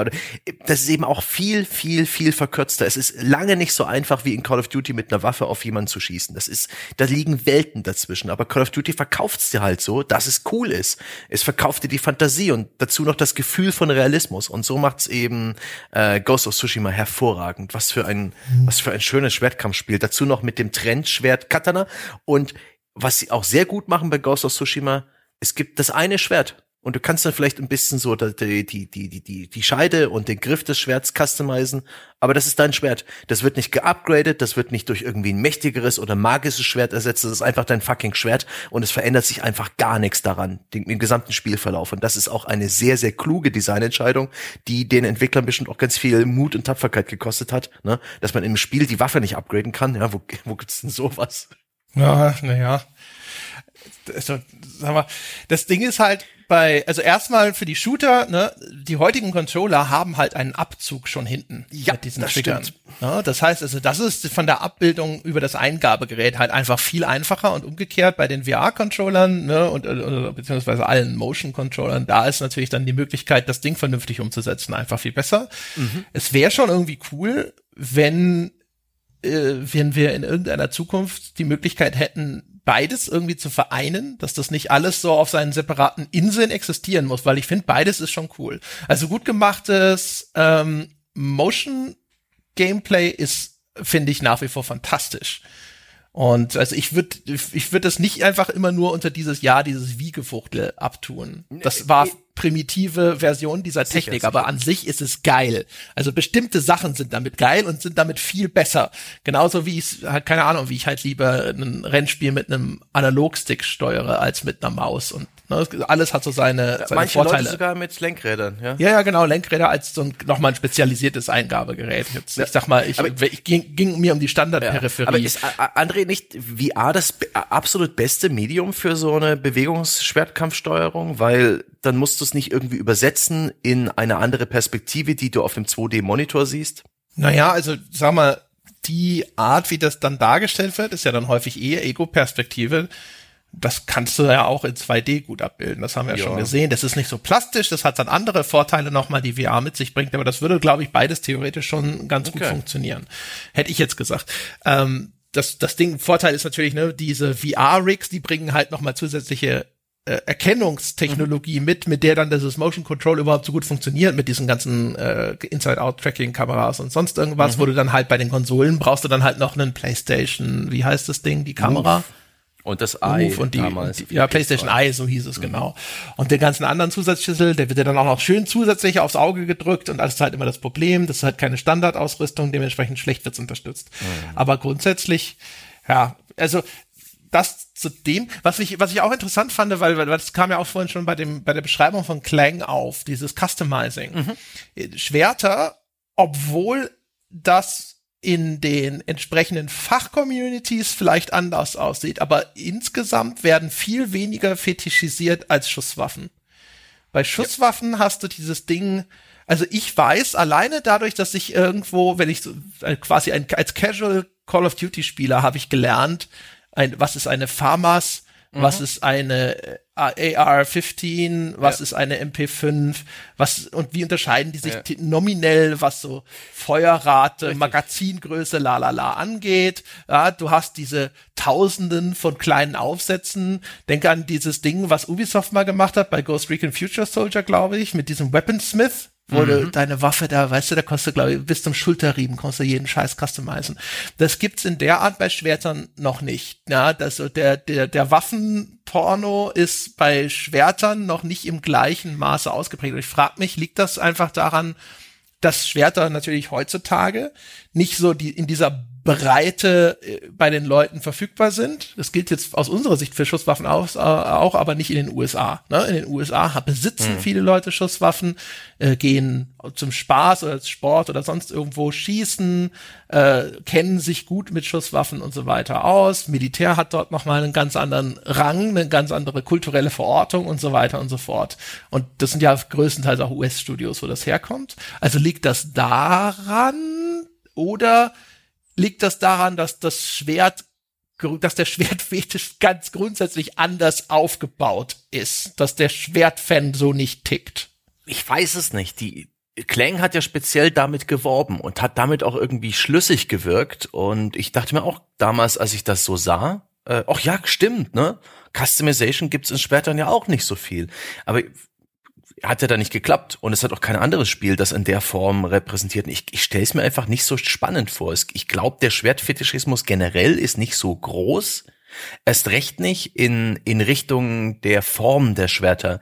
Schwerter als wie zum Beispiel äh, in in Star Wars einfach als einfach nur eine coole Waffe oder in anderen äh, Medien. Hier siehe Kill Bill und so weiter. Geil geil geil. Aber selbst da spielt das Schwert selber und seine Form und seine seine seine verschiedenen Komponenten nicht so die Rolle. Ich glaube das ist einfach die Nische die sich dafür interessiert wie genau der Griff gestaltet ist aus welchem Material ob das Lederriemen sind oder ob das irgendwie ein Hirschhorn ist oder Holz und wie die Parierstange geformt ist und ob da hinten drin noch irgendwie ein cooler Mottau-Pommel drauf ist und wie die Klingenform ist, die oder einfach nur Leute, die du mit diesem Versprechen abholen kannst, da gibt's einfach viel zu wenig Bedarf. Ist halt auch nochmal anders. Ne? Im, im ja. Ego-Shooter ist die Waffe im Grunde genommen dein Avatar. Das ist ja. das, was wenn man ins Bild reinragt. Wenn du jetzt den, den Schaft von deinem Schwert austauscht, Yep. Oder diese, wie nennt man das? Die Parierstange unten. Ne? Mhm. Ähm, das ist natürlich was, das siehst du dann auch einfach nicht so stark. Das Einzige, ja. was mir groß einfällt, ist da hier bei Star Wars, bei äh, Knights of the Old Republic, da konntest du dann die, die Farbe zum Beispiel von deinem ja. Lichtschwert beeinflussen. Das ist sehr deutlich sichtbar. Und wie willst du es verargumentieren? Also bei Call of Duty kannst du halt so wunderbar abstrakte Dinge machen. Du haust den Schalldämpfer dran, da ist, bist du halt leiser, aber du hast weniger Schaden auf die Distanz. Du hast irgendwie Magazine, die äh, erleichtern dir irgendwie das äh, das, die Nachladegeschwindigkeit machen sie besser und so viele andere Aufsätze, die eben den Rückstoß verändern, die ähm, andere Aspekte verändern, die. Ja, aber das könnt's ja auch. Also Echt, was, wie? natürlich. Und welche, ja, welche also, Elemente nimmst du da? Diese ganze, die ganze Schusswaffengeschichte ist so wunderbar mit Telemetrie durch, durchlegt, die auch in, ja, in Foren diskutiert wird. Welche Telemetrie so. willst was, was, jetzt? Irgendwelche Winkel, in denen. Nein, nein, nein, lass mich doch erklären, dann weißt du es. Ja. Pass auf. Ja, also erstens, ja, ein vernünftiges Schwerkampfspiel hat natürlich ein Ausdauersystem wie Dark Souls. So. Und dann kannst du ja alleine schon zum Beispiel über das Gewicht viel machen. Okay. Ne? Ja, Nach wie viel Heben ist denn deine ja, Ausdauer, ja, ja, ist denn erschöpft zum Beispiel. Du kannst die Schlaggeschwindigkeit dadurch auch beeinflussen, du kannst Reichweite beeinflussen. Du hast ja dadurch alleine schon mal sehr ordentliche Ansätze, wo du das Ding aussteuern kannst. Du kannst den Schaden natürlich auch immer noch mit dazu nehmen, den das Ding dann pro Treffer macht. Dann kannst du ja auch noch mit Rüstungstypen arbeiten und dann die Effizienz Stimmt. dann entsprechend abstimmen. Also wir haben jetzt sogar schon in zig, äh, in zig Proof of Concept sozusagen existierende Nahkampfsysteme, wo Attribute vorhanden sind, die du dadurch beeinflussen könntest. Stimmt, es gibt ja auch in, in Rollenspielen gerne die Unterscheidung zwischen äh, Stichschaden, Schnittschaden und, und Hiebschaden, also hier Crushing Damage. Ja, genau. Das ist übrigens auch interessant, ne? Welche, da gibt's ganz viele Diskussionen, habe ich festgestellt, darüber, wie wurde denn dieses Schwert tatsächlich eingesetzt? Mhm. Also da gibt's dann zum Beispiel, ich habe äh, einfach nur rumgegoogelt und sowas und habe dann halt so Sachen gefunden wie irgendwelche Mittelalterforen und sonst irgendwas. Und da gibt's halt echt ganz viele Diskussionen darüber, so, ja, aber bei diesem Schwertfund sah es ja dann so aus, als wäre diese Waffe gar nicht äh, großartig nachgeschärft worden, wenn sie denn im Feld zum Einsatz kam. Also hat man damit vielleicht vor allem äh, gar nicht mal so Schnittwunden äh, verursachen wollen, sondern hat das wie ein Prügel benutzt. Und äh, auch im historischen Verlauf, dass dann mit dem Aufkommen des Kettenhemdes wurde der, der die Schnittwirkung des Schwertes weniger wichtig, weil das halt ne, durch so ein Kettenhemd schneidest du dann halt einfach keinen mehr. Dementsprechend ist es dann wichtiger, dass das vielleicht wuchtig ist und Knochen brechen kann und solche Geschichten. Das ist echt ganz interessant. Oder auch sehr unterrepräsentiert in Spielkontext überhaupt, was aber auch dazu gehört, Bronzeschwerter, quasi das Schwert zum Nachladen. Da gibt es ein paar historische Überlieferungen, die sagen, ja, pass auf, du wirst sofort verstehen, da gibt es ein paar historische Überlieferungen, die sagen, wenn, wenn Leute mit einem Bronzeschwert kämpfen, nach einigen Schlägen beginnt sich das zu verbiegen, weil das Material nicht so hart ist. Und dann gibt es bei Tacitus zum Beispiel Szenen, da weiß man halt nicht, ist das dramatisiert oder halt wirklich, da mussten dann in dem Fall jetzt die germanischen äh, Stämme ihr Bronzeschwert nach einigen Schlägen in den Boden rammen und dann mit dem Fuß abstützen und quasi mit dem Knie wieder gerade biegen, um dann weiter zu kämpfen. Ist im Grunde das Schwert zum Nachladen und das ist ja auch äh, eigentlich super spannendes Gedankenexperiment, sowas mal. Wie geil. Also in meinem Kopf wächst gerade der Pitch für so ein Virtual Reality Schwertspiel mit Progression, mit Customization. Danke ja. André dafür. Waffenverschleiß ist ja auch zum Beispiel. Das das ist ja das eigentlich. Ne? Also verbiegen ist ja eigentlich, eigentlich nur eine Form von Waffenverschleiß. Mhm. Das ist eine andere Repräsentanz. Also natürlich ein System, das viele Leute hassen, aber es existiert schon. Aber Nachladen ist halt spannender als Verschleiß. Verschleiß ist, dann ist erstmal Zerstörung ja. und dieses gerade biegen Schrägstrich nachladen, das ist nochmal was eigenes. Ja, also, das ist super. Da kann man so ein, so ein Minispiel draus machen, wo du im richtigen Timing auch noch diese Safe Zone äh, bringen musst. Ansonsten bleibst im Boden stecken ja. und du musst nochmal kurz rütteln und verlierst Zeit. Uh, ja, ja, genau. Also, ja. Das, ich habe übrigens aber auch eine Diskussion ja, gesehen, ob jetzt Bronzewaffen tatsächlich so viel schlechter waren als die, als die nachfolgenden. Da gibt mhm. es auch unterschiedliche Meinungen. Herrlich. Dass das eigentlich das, der Vorteil ja. im Vergleich zu den Bronzewaffen von den nachfolgenden Eisen-Stahlwaffen war einfach die Verfügbarkeit der Ressource, dass Eisen viel einfacher und in größerer Menge mhm. zu fördern war. Und man konnte einfach viel einfacher und viel günstiger viel mehr Waffen herstellen, aber nicht, dass die jetzt wahnsinnig viel besser oder haltbarer gewesen sind. Ja, Bronze sind. ist ein Riesen, also der, äh, Europa hatte irgendwie, da brauchst du zwei Dinge, ich glaube Zinn und Kupfer oder was für Bronze und ähm, die ja. waren viele ja, tausend ja. Kilometer davon entfernt, die beiden vorkommen. Und da gab es auch mal äh, eine, eine Hochzeit, irgendwie rings um den Mittelmeerraum, ich weiß gar nicht, das ist schon so lange her. Da gab es Bronze in der Welt und dann lange nicht mehr, weil diese, weil die gesellschaftlicher Wandel dafür gesorgt hat, dass all diese Stadtstaaten nicht mehr diese Wirtschaftsbeziehungen zusammen hatten. Und dann war es dann wahrscheinlich auch wieder einfacher, Eisen herzustellen, weil Eisen ist Eisenerz und fertig, eine Zutat. Ähm, schon witzig, äh, die ganze Bronze-Geschichte, aber die Fuck, ich habe den Faden verloren. Ich glaube aber für Eisen ist es dann, ist es nicht so, du kannst das gar nicht direkt einfach nur aus Eisen herstellen, weil das dann zu Man muss doch immer was dazu tun, ne? Ja, genau. Aber diese Damit ganze Metallurgie ist, ist ohnehin nicht so ganz, da steige ich auch nicht ganz dahinter. Ich habe mir jetzt ein Messer gekauft zum Kochen und da habe ich nach langer Diskussion auch mit so Messerauskennern, äh, vielen Dank auch an unseren Phone-User Blight, der mich dann auch letztendlich zu dem Modell überredet hat, das äh, ich mir gekauft habe. Hab ich ein Breitschwert ein, jetzt. nee, es ist ein, ein, ein, das praktisch das Katana der, der Küche, ein Santoku-Messer gekauft und zwar eins aus rostendem Stahl, weil der härter ist aber dafür mhm. rostet das Ding. Also wirklich direkt nachdem ich Sellerie schneide, kann ich direkt zuschauen, wie sich so eine so eine leichte Patina bildet und es ist jetzt das Schwert mit also wie mein Messer zum Nachladen, das muss ich nämlich jedes Mal nachdem ich irgendwas geschnitten habe, sofort trocken abwischen, sonst äh, sonst verwelkt ist. Aber das macht mir großen Spaß. Aber der Sellerie steht dafür auch nicht mehr auf.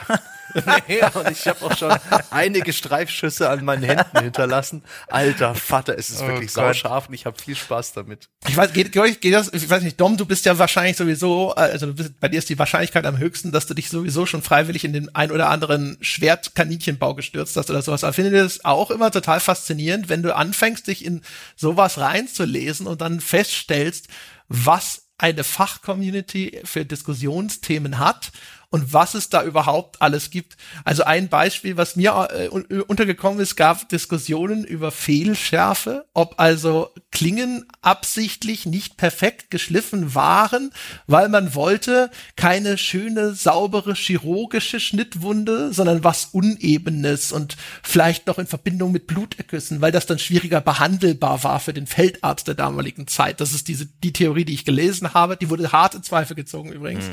Wurde immer nur gesagt, so, nee, das ist Quatsch. Die haben das halt einfach nicht so gut hingekriegt. Wenn so ein Soldat auf dem Feld dann seine Waffe selber nachschärfen muss oder so, ist die nicht so gut. Übrigens aus dem gleichen Grund auch ein nettes Detail, das, das ich vorher so, habe ich nie drüber nachgedacht. Also erstens, wenn du ein Schwert ziehst im Spiel oder auch im Film, hörst du ja gern dieses Schling, ne? Das, also das Geräusch, wenn mhm. das Ding aus der Scheide gezogen wird.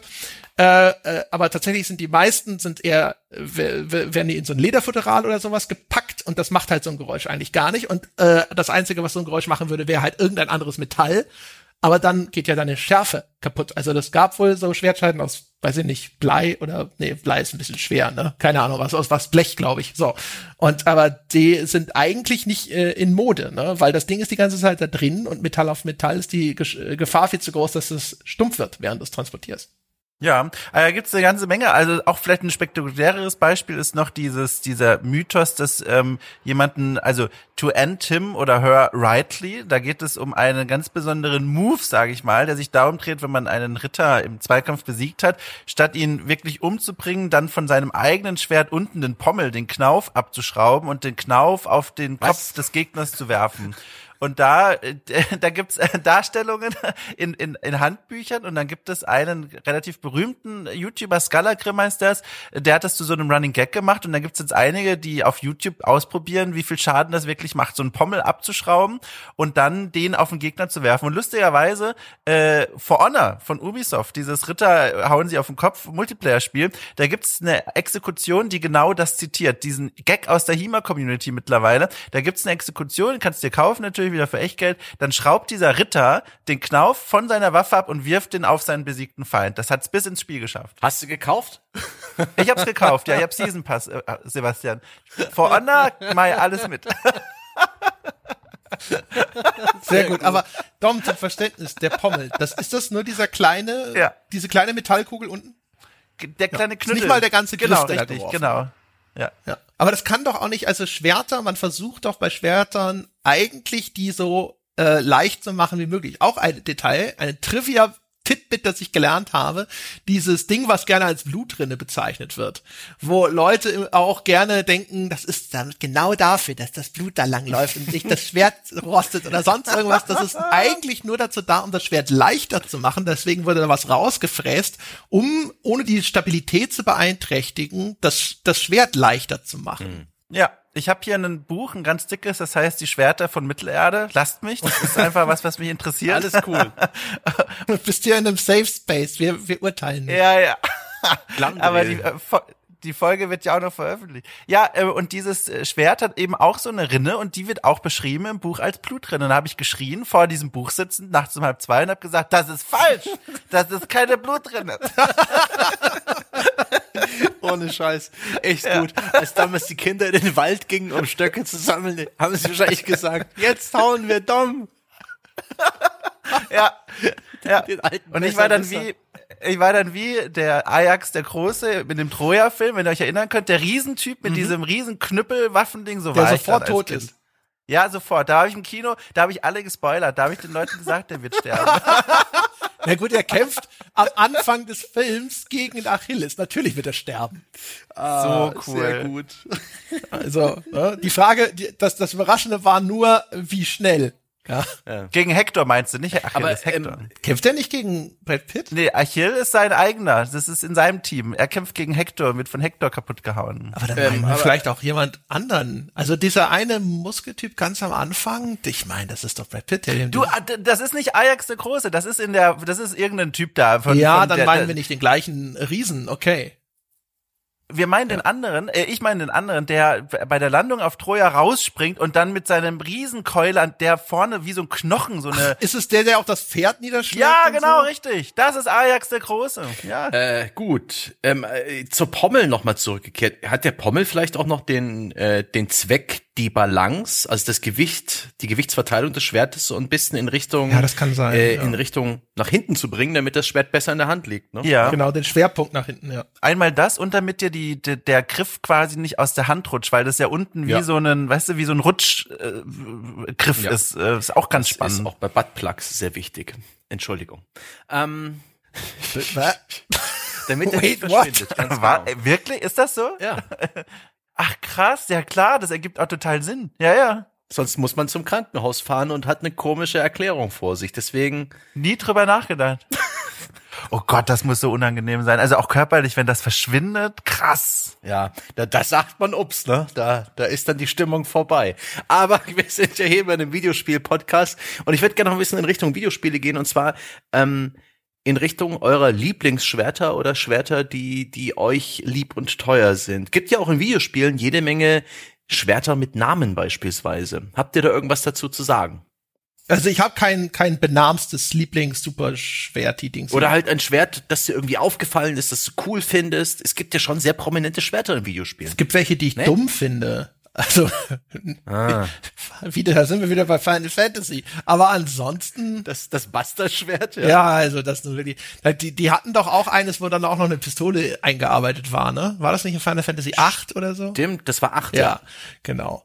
Die sehe ich jedes Mal und dann, dann kommt, weißt du, dann, dann kommen von mir wirklich nur noch die, die Phallus-Symbol-Witzchen und das war's. Ich, ich feier die. Ich feier genau solche Schwerter, auch, auch Ivys Peitsche. Das ist ja ein Schwert, was irgendwie flexibel irgendwelche Einzelteile hat und das zur Peitsche werden kann. Das ist einfach so kreativ und so out of Nein, das hat schon das Ende von Pack der Wölfe kaputt gemacht.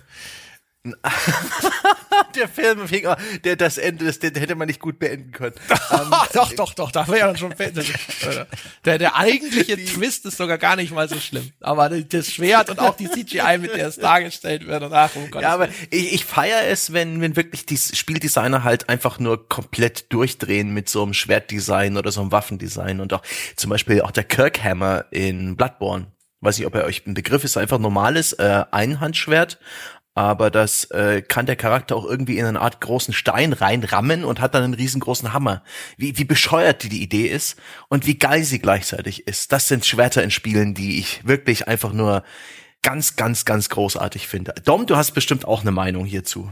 Ja, ich habe ich hab zwei Sachen, die ich dazu sagen kann. Zum einen, ein Schwert, das ist kein namentlich jetzt berühmtes, aber doch eines, das man erkennt, wenn man drauf guckt, dass mich jetzt tatsächlich dieses Jahr, dass ich dieses Jahr kennengelernt habe und auch direkt mein, mein Herz nicht nur berührt, sondern auch auf die schönste Art durchstochen hat. Nee, eigentlich mit einem Hieb geteilt hat, nämlich das Black Knight Sword in Dark Souls. Das ist ja, wer unseren Marathon gehört hat durch dieses erste Dark Souls Spiel da, äh, da war das Black Knight Sword mein Begleiter und das, das hat mir gut gefallen. Das ist aber im Grunde einfach nur so ein wuchtiges Haut drauf Schwert.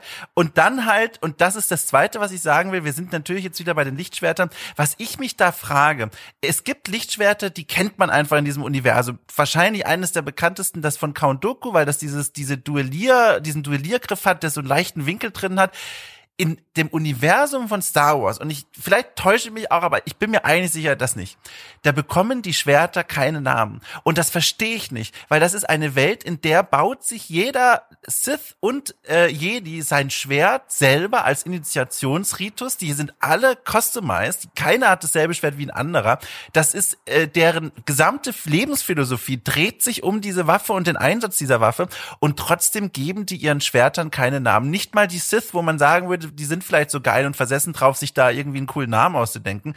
Das finde ich spannend. Das Einzige, was ich mir als Grund äh, erklären könnte, wäre, dass dieses, ich gebe meinem Schwert oder meiner Waffe einen Namen, so stark geprägt ist durch die Fantasy-Welten, hier durch so, durch Herr der Ringe oder auch durch andere Fantasy-Universen, dass das so ein Element wäre, wo George Lucas gesagt hätte, ne, da denken die Leute sofort an, an Bilbo äh, Kurzschwert oder was. Äh, das machen wir hier nicht. Aber ich kann es mir sonst nicht erklären. Ich verstehe es. Hättest du Luke Skywalker im Training sagen. Dies ist mein Lichtschwert. Sein Name ist Irene. Oder Darth Vader Killer. Ich weiß gar nicht. Also erstens, Tom, das, äh, das, das, das Schwert von Count Dooku ist ganz bestimmt nicht eines der bekanntesten aus. Und als du hier gesagt hast, Mann weiß das, lass mich aus dem Spiel. Das ist schon wieder so, du bist so ein, so ein Prequel-Episodenkind und denkst dir, das, das hätten tatsächlich viel mehr Leute im Kopf, als tatsächlich der Fall ist. Ich muss aber auch sagen, ich habe viel darüber gelesen, dass wohl die Prequel-Filme, also die, die Trilogie Episode 1 Ja. bis 3, dass die wohl hervorragenden Schwertkampf hat, dass die alle... Ja, die Artikel waren alle von mir. ach, ja. ach so, fuck. Die sind tatsächlich Nein, aber es ist cool, so. teilweise. Aber ich meine, das Ding von Darth Maul zum Beispiel ist hundert- hundertmal mehr Leuten in Erinnerung geblieben als der leicht abgewinkelte Griff von Count. Ohne Scheiß. Dom. Get your shit together, ja.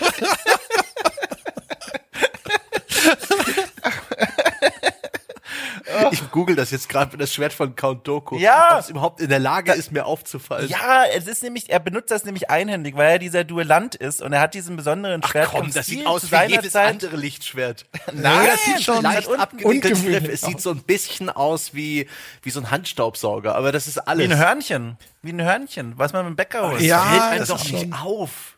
Na doch, also, also das fällt einem auf, wenn man es sieht. Da, da hat er schon recht und so. Und der Kampf mit äh, So. hier Hayden Christensen und Christopher Lee ist an sich auch ganz cool. Da machen sie inszenatorisch ganz schöne Sachen, wenn da das Licht weg ist, ne? Und dann hier die beiden Gesichter werden nur von den Geil. Lichtschwertern beleuchtet und so weiter. Okay, ich, Geil. ich stelle fest, ich habe die Trilogie komplett verdrängt. Ich, ich schaue mir gerade Bilder Ja. an und ich, ich erkenne nichts wieder. Ja, Null. Filmabend, ich bin dabei. Es wird aber richtig anstrengend, das sage ich schon. Da werde ich ganz viel erzählen. Dann geht's aber los. Wirst du ganz viel spoilern und besser wissen? Wirst du laut Nee, er- schnipsen währenddessen? Na, ich, ich habe ich hab hier ein Buch, die Lichtschwerter von Star Wars, und daraus werde ich Nein. zitieren. noch drin. Du hast kein Buch, oder? Hast du ein Buch? Doch, doch, ich habe ein Buch über die Lichtschwerter mit so ganz vielen Handzeichnungen, wie die aufgebaut sind und so. Sowas finde ich toll, das finde ich sehr faszinierend. Echt geil. Ähm, ich habe noch eine Sache zu Schwertern mit Namen und ich sage euch jetzt mal drei Namen. Ähm, vielleicht wisst ihr, worauf ich hinaus will. Wo habe ich mir das aufgeschrieben? Hier. Cortana, Durendal und Joyeuse. Du, das zweite kenne ich irgendwoher. Das zweite sagt mir was. Da, da haben sie den, den zweiten Teil von Bungies Marathon nachbenannt. Haha, Ganz genau. Bungie hat nämlich seine in seinen Spielen Zumindest in Halo und in der Marathon-Reihe, in Marathon auch bereits in, im ersten Marathon-Shooter war Durendal eine KI und Cortana ist auch eine KI, äh, die eine Rolle in Halo spielt und die haben ähm, diese diese Namen sich geklaut bei den drei äh, legendären äh, Schwertern Wielands. Äh, das ist Teil, äh, der kommt auch im Nibelungenlied vor. Die stammen aus dem gleichen Stahl und haben auch jeweils Geschichten mit dabei. Äh, Durendal hat irgendwie ein Schwert samt Reiter zerteilt und irgendwann, und das ist auch eine, so, ein, so ein Klischee, ähm, als der, der, der es trug, der Held Roland, ähm, als er dann kurz vorm Tode stand, gibt's diverse Mythen, dass er Durendal zum Beispiel in eine, in einen Felsen geschlagen hat, damit es der Feind nicht mehr benutzen kann, wo es bis heute angekettet ist, kann man sich angucken. Andere Leute denken, dass er sich in sein eigenes Schwert gestürzt hat, um, ähm, um sozusagen das Schwert unbrauchbar zu machen. Eine Sage, die hat wohl äh, Tolkien beim Tod Boromirs zitiert. Und äh, das ist echt geil.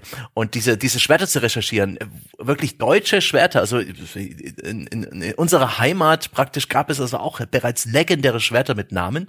Joyeuse wird zum Beispiel das Schwert Karl des Großen, das angeblich 30 Mal am Tag die Farbe wechselte und das im Louvre ausgestellt ist. Also zumindest ist im Louvre ein riesengroßes, protziges, lächerlich äh, verziertes Schwert ausgestellt. Ähm, und das wird dem auch zugeschrieben. Und ich habe damals, als äh, ja, als, als, als sie das Destiny angekündigt haben, habe ich auch dort irgendwie drauf gehofft, dass da irgendwo eine KI namens Joyeuse drin vorkommt, weil damit hätten sie einen Hattrick fertig gemacht. Aber das haben sie halt nicht gemacht. Da bin ich bis heute sauer, dass Bungie diesen, die, dieses Muster nicht vollendet hat. Aber sie haben immerhin in Destiny dann doch noch Schwerter eingebaut und das war tatsächlich ganz okay. Das war zwar ein, ein spielerisch und von der Perspektive, weil der First-Person-Shooter wurde da zum Third-Person-Action-Spiel, sobald man das Schwert in die Hand nahm und das nur in, innerhalb gewisser Missionen. Aber es war, war mächtig, Aber mächtig. gepasst. Also weiß Ja. auch nicht, finde ich auch irgendwie schon bemerkenswert, TM, dass das Schwert auch in vielen Art fremden Spielen, wo es nicht rein um Schwert, Schwertkampf geht oder Nahkampf, äh, auch immer wieder eine Rolle hat. Selbst in Battlefield 1 beispielsweise, als Kavallerie konnte man mit seinem Säbel ähm, die, die Soldaten runtersäbeln und so weiter und so weiter. Das mit dem Schwert, das einen Namen bekommt und dann mythologisch verbrämt wird, ist ja vor allem, also man hätte denken können, vielleicht ist das was, was jetzt hier in unserem Kulturkreis vorherrscht, ne, wegen der Artus-Sage und so. Und hier, wie heißt Caliburn heißt es am Anfang und Excalibur heißt später. Ne? Ja, Gut, möglich. Ich kenne es nur als Excalibur, aber die Artus-Sage ist mir nicht so Ja, aber das habe ich auch festgestellt. Gern gemachter Fehler, äh, Sebastian. Ja, das Schwert, das aus dem Stein gezogen wird, ist das Schwert Caliburn. Und es wird dann erst später, wird es erst zu Excalibur. Gut. Ja.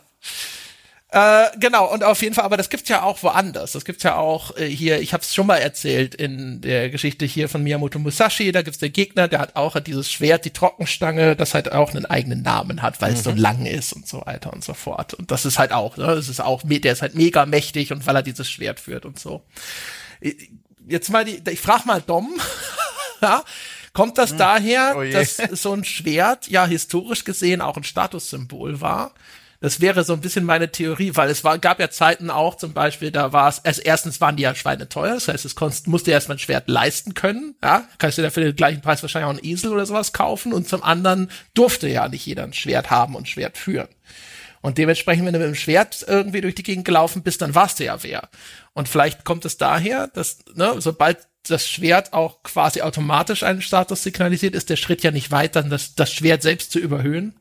Also, pff, ich, ich bin da selbstverständlich kein Experte, aber was mir halt auffällt, wenn ich mich damit auch so einfach in der Freizeit beschäftige und mir da was dazu durchlese, dass halt entweder diese Namensbenennungen überliefert sind aus, äh, aus, aus Geschichten, aus, aus Märchen, aus, aus Lyrik oder dass überhaupt, dass die Quellen sind, aus der wir überhaupt wissen über diese Zeit. Und dann ist schon der erste Schritt, bei der ich mich frage, hat jemals wirklich ein Ritter sein Schwert einen Namen gegeben oder saß da halt wirklich der Schreiberling für seine Dramaturgie am Schreibtisch und hat gesagt, dieses Schwert hat in meiner Geschichte ohnehin sowas wie einen eigenen Charakter, eine eigene Dramaturgie, das braucht dann auch einen Namen, das auch so eine Schwere und so eine Dramaturgie transportiert. Also mich würde es null wundern, wenn das so ein alleiniges Ding ist, was am Schreibtisch entstanden ist oder in der Kunst eben entstanden ist, aber nichts mit der Lebensrealität zu tun hat. Also würde ich mich habe null wundern. gelesen, dass es in bestimmten Zeitperioden denn äh, da gab's das, dass da war dann auch, glaube ich, der Name von so einem Schwert mal irgendwo eingraviert oder sonstigen Schnickschnack. Ah, das, ah, okay, das ist interessant. Das wusste ich zum Beispiel nicht, weil ich wollte mich schon direkt fragen, woher die das dann wussten. Aber wenn ich dann so nachdenke, ich habe auch vorhin schon dran gedacht, ich, ich, versuche dann immer so ein bisschen ranzugehen mit, okay, wozu neigt man denn so unterbewusst so, äh, wenn man in bestimmten Situationen ist? Und da muss ich an mein Fahrrad denken. Was ich meine ist, mein Fahrrad war einfach nur mein Fahrrad, als ich auf dem Dorf aufgewachsen bin. Das war einfach nur mein Fahrrad, Drahtesel vielleicht, also ist ja kein Name, sondern eher eine neckische Beschreibung. Das war mein Fahrrad, so. Und dann bin ich nach Berlin gezogen, die Stadt der Menschen, die als Fahrradfahrer nicht lange leben, wo es hier sehr gefährlich ist, es gibt wenig gute Fahrradwege, man, man hat kein gutes Leben, wenn man mit dem Fahrrad unterwegs ist. Und hier habe ich angefangen, meinem Fahrrad einen Namen zu geben. Und ich glaube, dass das in einem Zusammenhang steht, dass dadurch, dass ich wusste, dieses Fahrrad muss mir gute Dienste in dieser Stadt hier leisten, ich bin quasi ständig in Lebensgefahr, jetzt auch tatsächlich mehr oder weniger ohne Witz, ich glaube, es gibt mir Sicherheit zu wissen, dass mein Fahrrad einen Namen hat. Und ich kann mir vorstellen, dass das auch damit zusammenhängt. Dass man so einem Schwert dann einen Namen gibt, wenn man weiß, jetzt kommt es drauf an. Kann man sich zumindest vorstellen. Also wie gesagt, ich, ne, das sind ja, es gibt ja eine Zeit, da sind das Prestigeobjekte. Und äh, das, man sieht das ja auch, dass das abstrahlt. Also es wird ja genauso im, von dieser Schwertmythologie erfasst wird ja zum Beispiel auch der Hersteller, die Herkunft des Schwertes. Ne? Da haben wir es mit äh, hier Kill Bill schon gehabt mit dem, wie heißt er, Hattori Hanzo Schwert oder wie er so, ne? Also der berühmte Schwertschmied.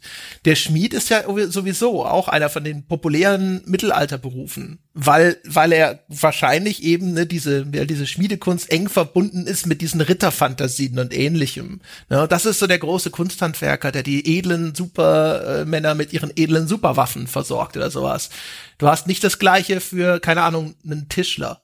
Da sitzt keiner da und sagt, ja, Mensch, das ist so ein kerniger Männerberuf, wo einer am Amboss auf dieses glühende Ding einschlägt, bis da eine Superwaffe rauskommt. Das ist, ja, das ist ein Tischler. Da gehen nicht sofort die Hände hoch, wenn es jetzt heißt, wer will denn die Bauern auf dem Feld und die Tischler spielen? Beim Schmied kann ich mir das schon viel eher vorstellen. Und ich glaube, dass das verzahnt ist miteinander. Es gibt ja auch, also bei, bei Highlander wird ja auch ein großes Gewese um das Schwert gemacht. Oh, der Stahl ist 300.000 Mal gefaltet, das gibt's ja gar nicht. Und äh, das, das wurde doch eigentlich erst 500 Jahre später erfunden. Und der hatte halt auch, ne, der hatte auch seine Quelle, der hatte auch seinen Superschwertschmied, der ihm halt da schon so ein mega tolles Superschwert gemacht hat. Und ähm, also das ist schon, also ne, und das ist ganz interessant finde ich, was da so alles mit reinspielt. Ich finde auch, da ist Bewunderung vor diesem diesem Kunsthandwerk, mhm. äh, das aber, wenn man es so zumindest in der filmischen Repräsentation wirkt es auch erstmal so grob, ne? Der Schmied ist ja häufig auch so ein ganz bulliger, grobschlächtiger Typ oder sonst irgendwas, aber der macht dann halt dann trotzdem diese filigranen Sachen, sieht halt auch harter körperlicher Arbeit aus, ist aber trotzdem künstlerisch untermauert. Das gibt's ja nicht so oft. Das ist ganz interessant, finde ich, dieser, dieser ganze Komplex. Und dann geht's ja weiter eben, dass die Schwerter auch noch so mythologisch äh, quasi unterfüttert werden. Das Katana selber ist ja ein Beispiel dafür, wo, hm. wo ich zumindest gelesen habe, dass das jetzt irgendwie, das ist jetzt kein besonders tolles Schwert. Und nee. die Geschichte mit dem Metallfalten oder was das war in Japan habe ich gelesen. Ich hoffe, wie gesagt, alles ohne Gewehr. Dinge, die André gelesen hat. Aber ich habe gelesen, Das ist jetzt nicht irgendwie, wow, die waren der ganzen Welt voraus, sondern eigentlich waren ihre Rohstoffe scheiße, deswegen mussten sie was einfallen lassen, um das Ding stabil zu machen. Ja, und deswegen haben die das entwickelt. Katana ist das Schwert, von dem äh, Zwölfjährige auf Schulhöfen auf der ganzen Welt ähm, die abenteuerlichsten Bullshit-Geschichten erzählen. Es ist bis heute, es ist bis heute auch Stoff für, da sind wir wieder, tausende HEMA-Videos. Welches ist das bessere Schwert? Wer würde gewinnen? Ritter gegen Samurai. Ja. Deswegen hast du den Season Pass von For Honor. Da gibt's, kennst du das? Deadliest Warrior, diese äh, alte Ja. Reality-Show? Ja, Ja, die ja, hab ich ja, auch ja. gesehen zum Beispiel, wo sie dann genau diese Frage immer versuchen zu beantworten. Und wie, wie ist die Antwort? Wahrscheinlich der Ritter, ne? Die konkrete Antwort, weil Na, ich werde es nicht verraten. Das ist ja, das, das ist wie der Koffer in den Tarantino-Film. Ich, den gibt's aber niemand weiß, was drin Aber ist. wir wissen nicht. Ja, genau. Aber auch das, das Katana hat ja, hatte, glaube ich, als, als vielleicht einziger Schwerttypus auch, weißt du, diese, die legendäre Schärfe zum Beispiel. Weißt du, jemand schlägt Ja. mit dem Ding zu, der Gegner bleibt noch drei Sekunden stehen, bevor er überhaupt merkt, dass er durchtrennt wurde und solche Sch- Geschichten. Das ist, kommt ja alles aus, aus dieser Ecke. Ja, zu den Namen wollte ich noch ganz kurz was sagen. Es ist halt, sobald jemand ein Schwert einen Namen gibt, und das machen ja auch Autoren, das ist mir bei Herr der Ringe das erste Mal so wirklich aufgefallen. Die Artus-Sage war mir vorher eher wurscht. Ähm, das wirkt, das hat eine Wirkung. Es, es gibt dem mehr Bedeutung, es gibt der Waffe eine größere Rolle, sie wirkt mehr wie ein Charakter. Und es gibt auch durchaus Spiele, in denen deine Waffe schon der Hauptcharakter sind, gerade Ego-Shooter. Und deswegen war es brillant, meiner Meinung nach, brillant, brillant, brillant von Bungie, dass sie zwar Joyeuse nicht eingebaut haben, in, vielleicht gibt's tatsächlich in Joyeuse, ich muss mal gucken, als Waffenname, aber sie haben all ihren Waffen Namen gegeben. Da findest du halt nicht irgendwie eine AR-15 oder eine FAL oder sowas, wie in Call of Duty Spielen oder in allen anderen Looter-Shootern, sondern du findest Waffen, die heißen wie Found Verdict, The Messenger, The Scholar, Red Spectre, The Ash Factory, Three Little Words und so weiter und so fort. Und das macht, das ist einer der besten Kunstgriffe dieses Spiels, weil es dir wirklich die, ähm, eine Verbindung zu deiner Waffe schafft. Die, äh, das ist jetzt nicht irgendwie eine AR-15 mit den drei Aufsätzen, sondern es ist Found Verdict. Und Found Verdict hat dadurch einen Charakter. Leute, die sich über das Spiel austauschen, wissen Bescheid. Es gibt Leute, die lieben Found Verdict. Es wird vielleicht auch Leute geben, die hassen Found Verdict. Aber das ist echt super mächtig. Und mich wundert, dass es noch nicht mehr Spiele mit anderen Waffen gemacht haben. Man muss ja nicht bloß einen Schwert einen Namen geben. Man kann ja auch Autos einen Namen geben. Und all solche Geschichten. Also alles, mit dem du dich in einem Spiel länger beschäftigst. Es ist besser, wenn du ihm einen coolen Titel gibst. Mein Gott, da hat der, das war ein Tag für den SEO-Journalismus in Deutschland, als rauskam, dass die, Na dass die Waffen alle so Namen haben. Da wusste man, so, wir können die Artikel schreiben, how to find the last word. Der wichtigste Artikel war eigentlich immer nur, wo, steht ist jetzt Xur? dieser Exotic Ja. Weapon Händler? ja, ja, genau. Wann steht da vorne? Was steht Wo da ist hinten? Xur? Alle Orte. Ja, ja. Das ist wirklich, also, es ist so geil eigentlich, wie bescheuert das gewesen ist. Aber das war wirklich, und auch, Ja. das war für mich auch immer so die drängendste Frage. So, ja, Moment, aber es gibt doch den Typen, wo ist denn der? Und er so, was, der ist nur an bestimmten Tagen vorhanden? Auch noch am Wochenende, glaube ich, immer nur. Und zu einer bestimmten Uhrzeit. Und dann steht er mal da und mal da. Das ist das Dümmste, was ich je gehört habe. Go- go- Goldene Aber ohne Zeit der Scheiß, das war, stimmt, das war voll der Klickmagnet. Das war jedes Mal, ich glaube, auf der Games, da hatten wir sogar eine Newsreihe, die immer gesagt hat, so, der Natürlich. Xur ist da und da steht er. Update. Wo, Ja, heute steht er da heute? vorne. Ja. Das hat er heute im Angebot. Das ist schon echt gut. Schön, wie Spiele so, ich meine, das sind wir echt auf einer Tangente, aber wie Spiele halt so eine, äh, in so ein Ökosystem schaffen. In Destiny 1 gab es kein gutes Matchmaking oder eigentlich gar kein Matchmaking und zack, schon gab es irgendwelche Webs, Für die äh, Raids, Communities, für die wo man Raids sich für Raids äh, verabreden konnte. Und in Destiny 2 gab es hervorragende äh, Maps, also interaktive Karten. Da hast du geguckt, wo du gerade bist und das hat dir gesagt, wo mit welcher Wahrscheinlichkeit demnächst ein World-Event stattfindet, weil die Dinger waren Stimmt, zufällig im Spiel verteilt, aber eben nicht ganz zufällig. Und diese Website hat dir, die, hat dir genannt, mit welcher Wahrscheinlichkeit, wo jetzt das nächste World-Event beginnt. Das gab's, glaube ich, auch schon bei Destiny 1. Echt? Das war so Glaub, gut, ja. ey. Äh, Hier bei, bei, äh, das führt uns wirklich weiter, aber das muss ich auch noch kurz sagen, bei No Man's Sky, bevor es den Multiplayer gab, gab es auch schon äh, Möglichkeiten, selbstgebastelte Websites, wie Leute ihre Position bestimmen konnten, um dann Treffpunkte Ah. zu finden. Als sie noch nicht wussten, dass es keinen Multiplayer gibt. ja, genau. Das war, also da gab es auch Leute, die haben sich da Gedanken gemacht. Geil. Also Wahnsinn. Echt schön. Naja, ja. Aber ach, steht auf meinem Zettel zum Thema Schwerter noch was. Habt ihr jetzt eigentlich schon Lieblingsschwerter genannt, die euch irgendwie... Aber wir sind ja eigentlich, sind wir denn schon fertig mit hier Schwert mit, mit Namen und sonst irgendwas? Ah ja, gut, gut, gut. Also ich weiß es gar nicht. Ich dachte, da kommt noch was. Ja, ja. Wo, wo, was, woher kommt das mit den, mit den Schwertern, die jetzt benamst werden? Äh, also das, der nächste Schritt sind ja die Schwerter, die dann ähm, ihrem Träger auch noch übernatürliche Fähigkeiten Mhm. verleihen. Ja, also wie heißt das Ding von He-Man? Ist das einfach nur das? Greystone?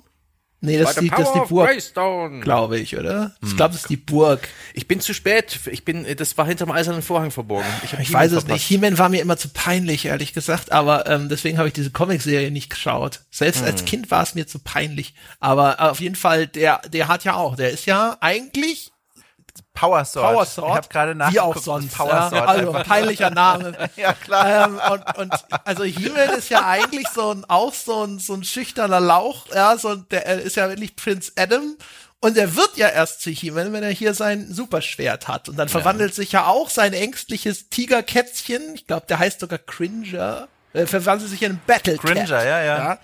Das heißt also, er wird erst hier zum äh, Supermann, ja, mit Mann großgeschrieben sozusagen, äh, wenn er halt dieses Superschwert mit dabei hat. Ja, Das ist ja bei Rittern genauso. Also ein Ritter ohne Schwert ist eine Ja, Konservendose ja, genau, aber, aber er wird halt nicht Also- jetzt so zum Übermenschen, weil er dieses Schwert dabei hat, sondern das ist ja nochmal ein besonderes Feature sozusagen. Ja, selbst der Artus wird zwar König, aber ich weiß gar nicht, ist, äh, das, das Schwert selber hat das, das macht ihn ja nicht zu einem besseren Kämpfer, oder? Also ich glaube, in den Artus-Dingern ist das doch immer ziemlich äh, grounded, oder? Da ist doch nicht so, dass es hier magische Schwerter gibt, die dann die zu Superhelden machen. Das sind doch eigentlich sogar so down ich to weiß auch nicht. Ich meine, er gibt das irgendeiner komischen magischen Troller im See hinterher oder von der kriegt das, ich weiß es nicht mehr, aber ist ja auch wurscht. Also auf jeden Fall, es gibt diese zwei Kategorien. Ne? Es gibt das eine Schwert, das ist besonders toll, aber es ist halt nur auch toll, wenn es von jemandem geführt wird, der der es kann. Und dann gibt's aber das super mega Ultraschwert. Das macht dich halt auch noch geil. Also wenn du das hast, dann brauchst du nichts mehr machen. Das kann ich eher so aus, aus, aus, aus Fantasy-Romanen und sowas, wo das manchmal vorkommt. Und in, aber das, auch das Schwert, das eine Seele hat und das Schwert, das einen eigenen Willen hat, das ist auch ein Klischee, das eigentlich ein bisschen unterrepräsentiert ist. Es kommt in Fiktion immer mal wieder vor, aber gar nicht so sehr in Spielen. Das einzige Beispiel, was ich da kenne, ist, also was mir jetzt einfällt, ist Soul Edge aus der Soul Calibur-Reihe. Das ist dieses geil, geil, geil designte Schwert, das ich auch unbedingt noch erwähnen wollte. Dieses riesengroße, äh, überdimensionierte, dieser Keil, wo so ein Auge am Ende des Schwerts sitzt und das am Griff so organisches Material hat. Sie ist. entsetzlich. Sieht aus wie was aus Silent Hill. Das, wie gesagt, ich liebe überdesignten Bullshit und das ist überdesignter Bullshit. Und dieses Schwert, das ist ja, hat ja tausende lang Blut gefressen und in sich aufgenommen. Es, es, es verspeist Seelen und sein Träger wird mit der Zeit von diesem Schwert korrumpiert. Und der Träger ist die Figur Nightmare und das ist so ein Ritter mit, also im Ursprung, ich glaube im zweiten Teil war das so eine leere Rüstung und äh, der hat verschiedene Designstufen hinter sich, dessen rechter Arm, also der Schwertarm, auch schon völlig mutiert ist. Also ein, eine, ein, ein Ritter, der, der, der Gegenpart, der, der Bösewicht, der Gegenpart zum strahlenden Siegfried, glaube ich, hieß der Siegfried, der, der Gute, und der eben auch in, im Begriff ist, von diesem Schwert komplett korrumpiert zu werden, weil das Schwert hat seinen eigenen Willen, es hat dieses Auge und das ist eine total geile Fantasie. Da stehe ich voll drauf. Das hat der Gegenpart. ne? Der Gegenpart zu dem coolen magischen Schwert, das Ja. die Supermacht ist. Das, das, das ist so der, der Sauron-Ring in Schwertform. Ganz genau. Und das, das könnte es eigentlich gerne mehr geben. Ähm, ja. Aber mir wäre gar nicht irgendwie groß noch andere Spiele, sei es Rollenspiele, wo das Schwert halt jetzt gar nicht so die Rolle spielt, dann, wo du ein Rundenkampfsystem hast und du rüstest halt jemand mit Schwert aus, weil er halt ein Barbar ist oder so. Und, und selbst da ist das nicht so, dass mir irgendwie interessante Quests oder Schwerter mit Namen aufgefallen wären. Klar, sowas wie Diablo, die Unique Items, die haben alle einen Namen. Da gibt's auch irgendwie Schwerter mit Namen, aber sonst. Und das sieht Ja, ich meine, du hast bei Dark Souls erzählen. hast du halt diese, diese Lore, die an die Waffen gekoppelt ist. Ne? Ah, die erzählen stimmt. natürlich auch manchmal Sachen über die Waffe selber oder ihre Herkunft oder sonst irgendwas. Du hast sowas wie Zelda mit dem Master Sword. Das geht vielleicht in Mhm. diese Richtung, in die He-Man-Richtung. Also ich, mit dem Master Sword gehen ja auch neue Fähigkeiten Stimmt, einher. ja. Die, diese, diese Wirbelattacke, die kriegst du erst mit dem Master Sword. Das war schon cool damals. Ich glaube, ich glaube auch, dass, dass wenn du bei voller Energie diesen Energiestrahl schießen kannst oder sowas, ich glaube, das ist auch so ein Master Sword Feature. Stimmt, irgendwas war das. Es, es konnte etwas besser, ja. Ja, genau. Also das ist jetzt nicht so diese komplette He-Man-Transformation, ne? Also Mhm. ohne Schwert bist du nix, aber mit dem Schwert bist du halt der Superman, aber ähm, da in diese Richtung. Das ist aber auch was, was wenig. Ich glaube, das Master-Schwert ist halt auch so krass auf Artus, ne? Das wird meistens Mhm. von Link auch aus dem Stein gezogen. So ist es. Ja, vielleicht können wir da in unserem Spiel, in unserem VR-Schwertkampfspiel mit anpassbarer, äh, mit anpassbarem Pommel, mit dem Pommelwurf, kann man mit, P mit VR auch wunderbar simulieren. Muss man da die Schraubbewegung mit der linken Hand machen oder mit der rechten, je nachdem, wo links und rechts dann ist. Dann wirft man ihn einfach. Da machen wir auch noch benamste Schwerter rein, die uns Superpowers verleihen. Das wird super. Ich habe ich spiele momentan sehr gern und begeistert Wildermyth. Äh, Das ist dieses, vielleicht hat es jemand mitbekommen, dieses äh, Indie-Abenteuerspiel, Rollenspiel, das momentan Ja. so dolle durch die Decke geht und super erfolgreich ist. Und da ist es ganz nett, das dreht sich ja darum, dass man eine Gruppe von No-Names hat, die dann im Laufe des Spiels zu richtigen Gi- Giganten und Helden und Legenden werden. Und dieses Spiel ist in Kapitel unterteilt und zwischen den Kapiteln kann man sich neue Waffen craften. Das sind einfach erstmal nur zusammengeschmiedete Waffen und denen kannst du dann einen eigenen Namen und eine eigene Geschichte schreiben. Und das geht so ein bisschen quasi den, den Weg andersrum. Du gibst dem schon den geilen Namen, irgendwie Todesschlechter. Und dann aber erlebst du erst die Geschichten, die diesen Namen auch gerecht werden. Finde ich auch, ist eine, ist eine ganz schöne Art, so ein bisschen so eine Bindung zu dieser selbstgemachten Waffe Ja. aufzubauen. Nee, et, et- etwas einen Namen geben ist schon ein mächtiges Werkzeug, wie auch die bei Civilization, wo ich alle meine Städte umbenenne oder bei XCOM, wo ich den äh, meinem Squad halt die Namen meiner Kollegen gebe. Ich bin immer noch sauer, als damals Michael Schraut gestorben ist. Der, der Michael, unser Videoleiter damals bei Computec. Das war echt, der war mit seiner Minigun war der hervorragend. Dann habe ich lange durchgezerrt durchs Spiel und dann war der Michael tot. Das ist so gut. Und plötzlich, plötzlich wirken Dinge so viel mehr, nur wegen dieser blöden Möglichkeit, äh, Leuten einen Namen zu geben. Oder auch deinem Rollenspielcharakter. Obwohl ich das als Kind fand ich das echt, wow, der, der muss ja gar nicht Link heißen und so. Aber ähm, ja, inzwischen, also den eigenen Spieler benennen, das ist für mich dann immer eher so eine, eine, eine, eine lästige Pflicht. Mir fällt da nie was Gutes Echt? ein. Ja. Warum nennst du ihn denn nicht Sebastian? Finde ich komisch. Mich nennt Echt? das, ich habe also ich, ich habe einen Spitznamen, bei dem ich, in dem ich privat genannt werde. Den bin ich gewohnt, der wirkt aber auch in Spielen ein bisschen deplatziert. Und Sebastian ist so ein Allerweltsname und irgendwie, ich nehme das dem Spiel doch nicht ab, dass ich das bin. Da habe ich auch genügend Abstraktionsfähigkeit. Das, und deswegen denke ich mir immer, wie soll ich den jetzt nennen? Gott sei Dank gibt's öfters halt irgendwie einen Vorschlag oder sowas oder schon in der klassischen Lore den Standardnamen, dann nehme ich halt meistens den. Echt, ey. Äh, Das brauche ich nicht mehr. Aber halt Städte benennen, Waffen benennen, coole Geschichte. Gab's das nicht auch irgendwo? Irgendwo konnte kon man nicht irgendwo auch seinem, seiner Waffe einen Namen geben? Das wüsste ich jetzt nicht. Was? EverQuest 2? hm, möglich. Ich meine, dass man irgendwo konnte man schon mal seine, seiner Waffe tatsächlich noch einen Namen geben, aber ich komme nicht mehr drauf, wo das gewesen ist. Aber das ist tatsächlich ein seltenes Feature. Also das, das Problem ist natürlich, dass das macht nur Sinn, wenn das was ist, wo du nicht nach drei Minuten schon wieder die nächste neue Waffe findest und ausrüstest. Weil ansonsten denkst du dir so, ja, nee, bis ich das eingetippt habe, ist schon das nächste, das 0,3 Prozent besser ist, wieder da oder sowas. Ja, aber ansonsten ist das, also ich habe ja schon immer gesagt, eigentlich das eines der wirkungsvollsten Features, die mit wahrscheinlich extrem wenig Geldeinsatz zu erreichen sind, dass du irgendwas selber benamsen kannst. Teammitglieder ist halt so das Standardbeispiel. Bei XCOM, genau. Das ist halt immer das Ding. So, nein, um Gottes Willen, doch nicht der. Ja. Oder wenn dann, das war bei Forza Horizon, ähm, wenn du dir selbst einen Namen gibst und das Spiel sagt den. Äh, bei Forza Horizon gibt es ein unfassbar großes Vokabular äh, an Vornamen und Spitznamen, mit denen die das Spiel kennt und wo der, der, der diese Off-Announcerin im Spiel auch regelmäßig sagt, hey, hey André, hey Dominik. Und dann kommt Ja. wieder der Standardsatz und das ist echt, oh, uh, aufregend. Also, das ist ehrlich gesagt. Ich- ich also erstens, das war bei an. Fight Night immer früher die große Frustration, weil da hatten sie nämlich Vor- und Nachnamen und selbstverständlich ist mein Nachname dann irgendwo mit dabei. Das ist halt so eine lange Liste von Smiths und, und keine Ahnung, Ryans, Johns ja. und sonst irgendwas, ja. Und du denkst dir so, ja, okay, ich gucke erst gar nicht nach. Und dann nur der Vorname ist halt so, Hoffentlich hatten sie auch Board. Board? Board? Board? Na, ich habe eine Simpsons-Szene angesprochen. Ich dachte, die wäre immer noch Allgemeinwissen, aber ich bin alt geworden. Nein, das ist äh, Was, ist sie aus welcher Staffel 92 oder was? Ich nehme an, Staffel 1 oder 2. Ja, toll. Sorry. Ach schön. Also ich habe auf meinem schlauen Zettel nichts mehr stehen. Ja, äh, das ist hier alles hieb- und stichfest ähm, vorgetragen worden. Okay, das heißt, das ist alles, das Thema ist damit erfolgreich abgeschliffen, würdest du Ja, das sagen? Wir, wir, wir könnten also praktisch jetzt den Mordhau durchziehen. Ist ein bisschen äh, stumpf jetzt noch weiterzumachen.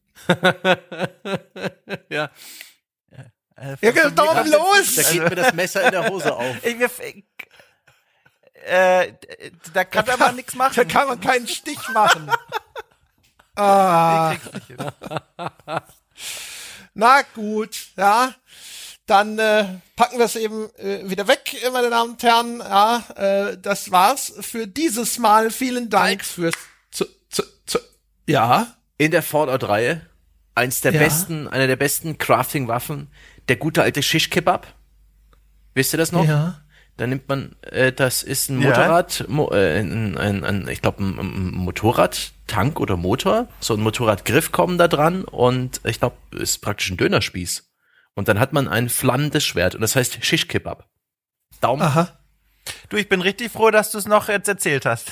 Als ich, als ich da, als ich das abge, als ich das abgewägt habe, ja, ob ich jetzt diesen Move mache, in meinem Kopf wirkte das alles viel erfolgreicher. Gab auch dieses Kettensägenschwert bei Warhammer. Erinnerst du dich? Es gab auch das, äh, das Schwert bei Gears of War, die Kettensäge. Nein, Das, war eine das waren Assault Rifle, Dom. Ja, okay. Kettensäge. Das ist was völlig anderes. Oh, ne Scheiß. In meinem Buch Schwerter von Gears of War ist das illustriert dargestellt. Danke, Tom. Okay, das war, siehst du, das war, das war nochmal dafür das was wert. Ja, jetzt korrigiere ich mich.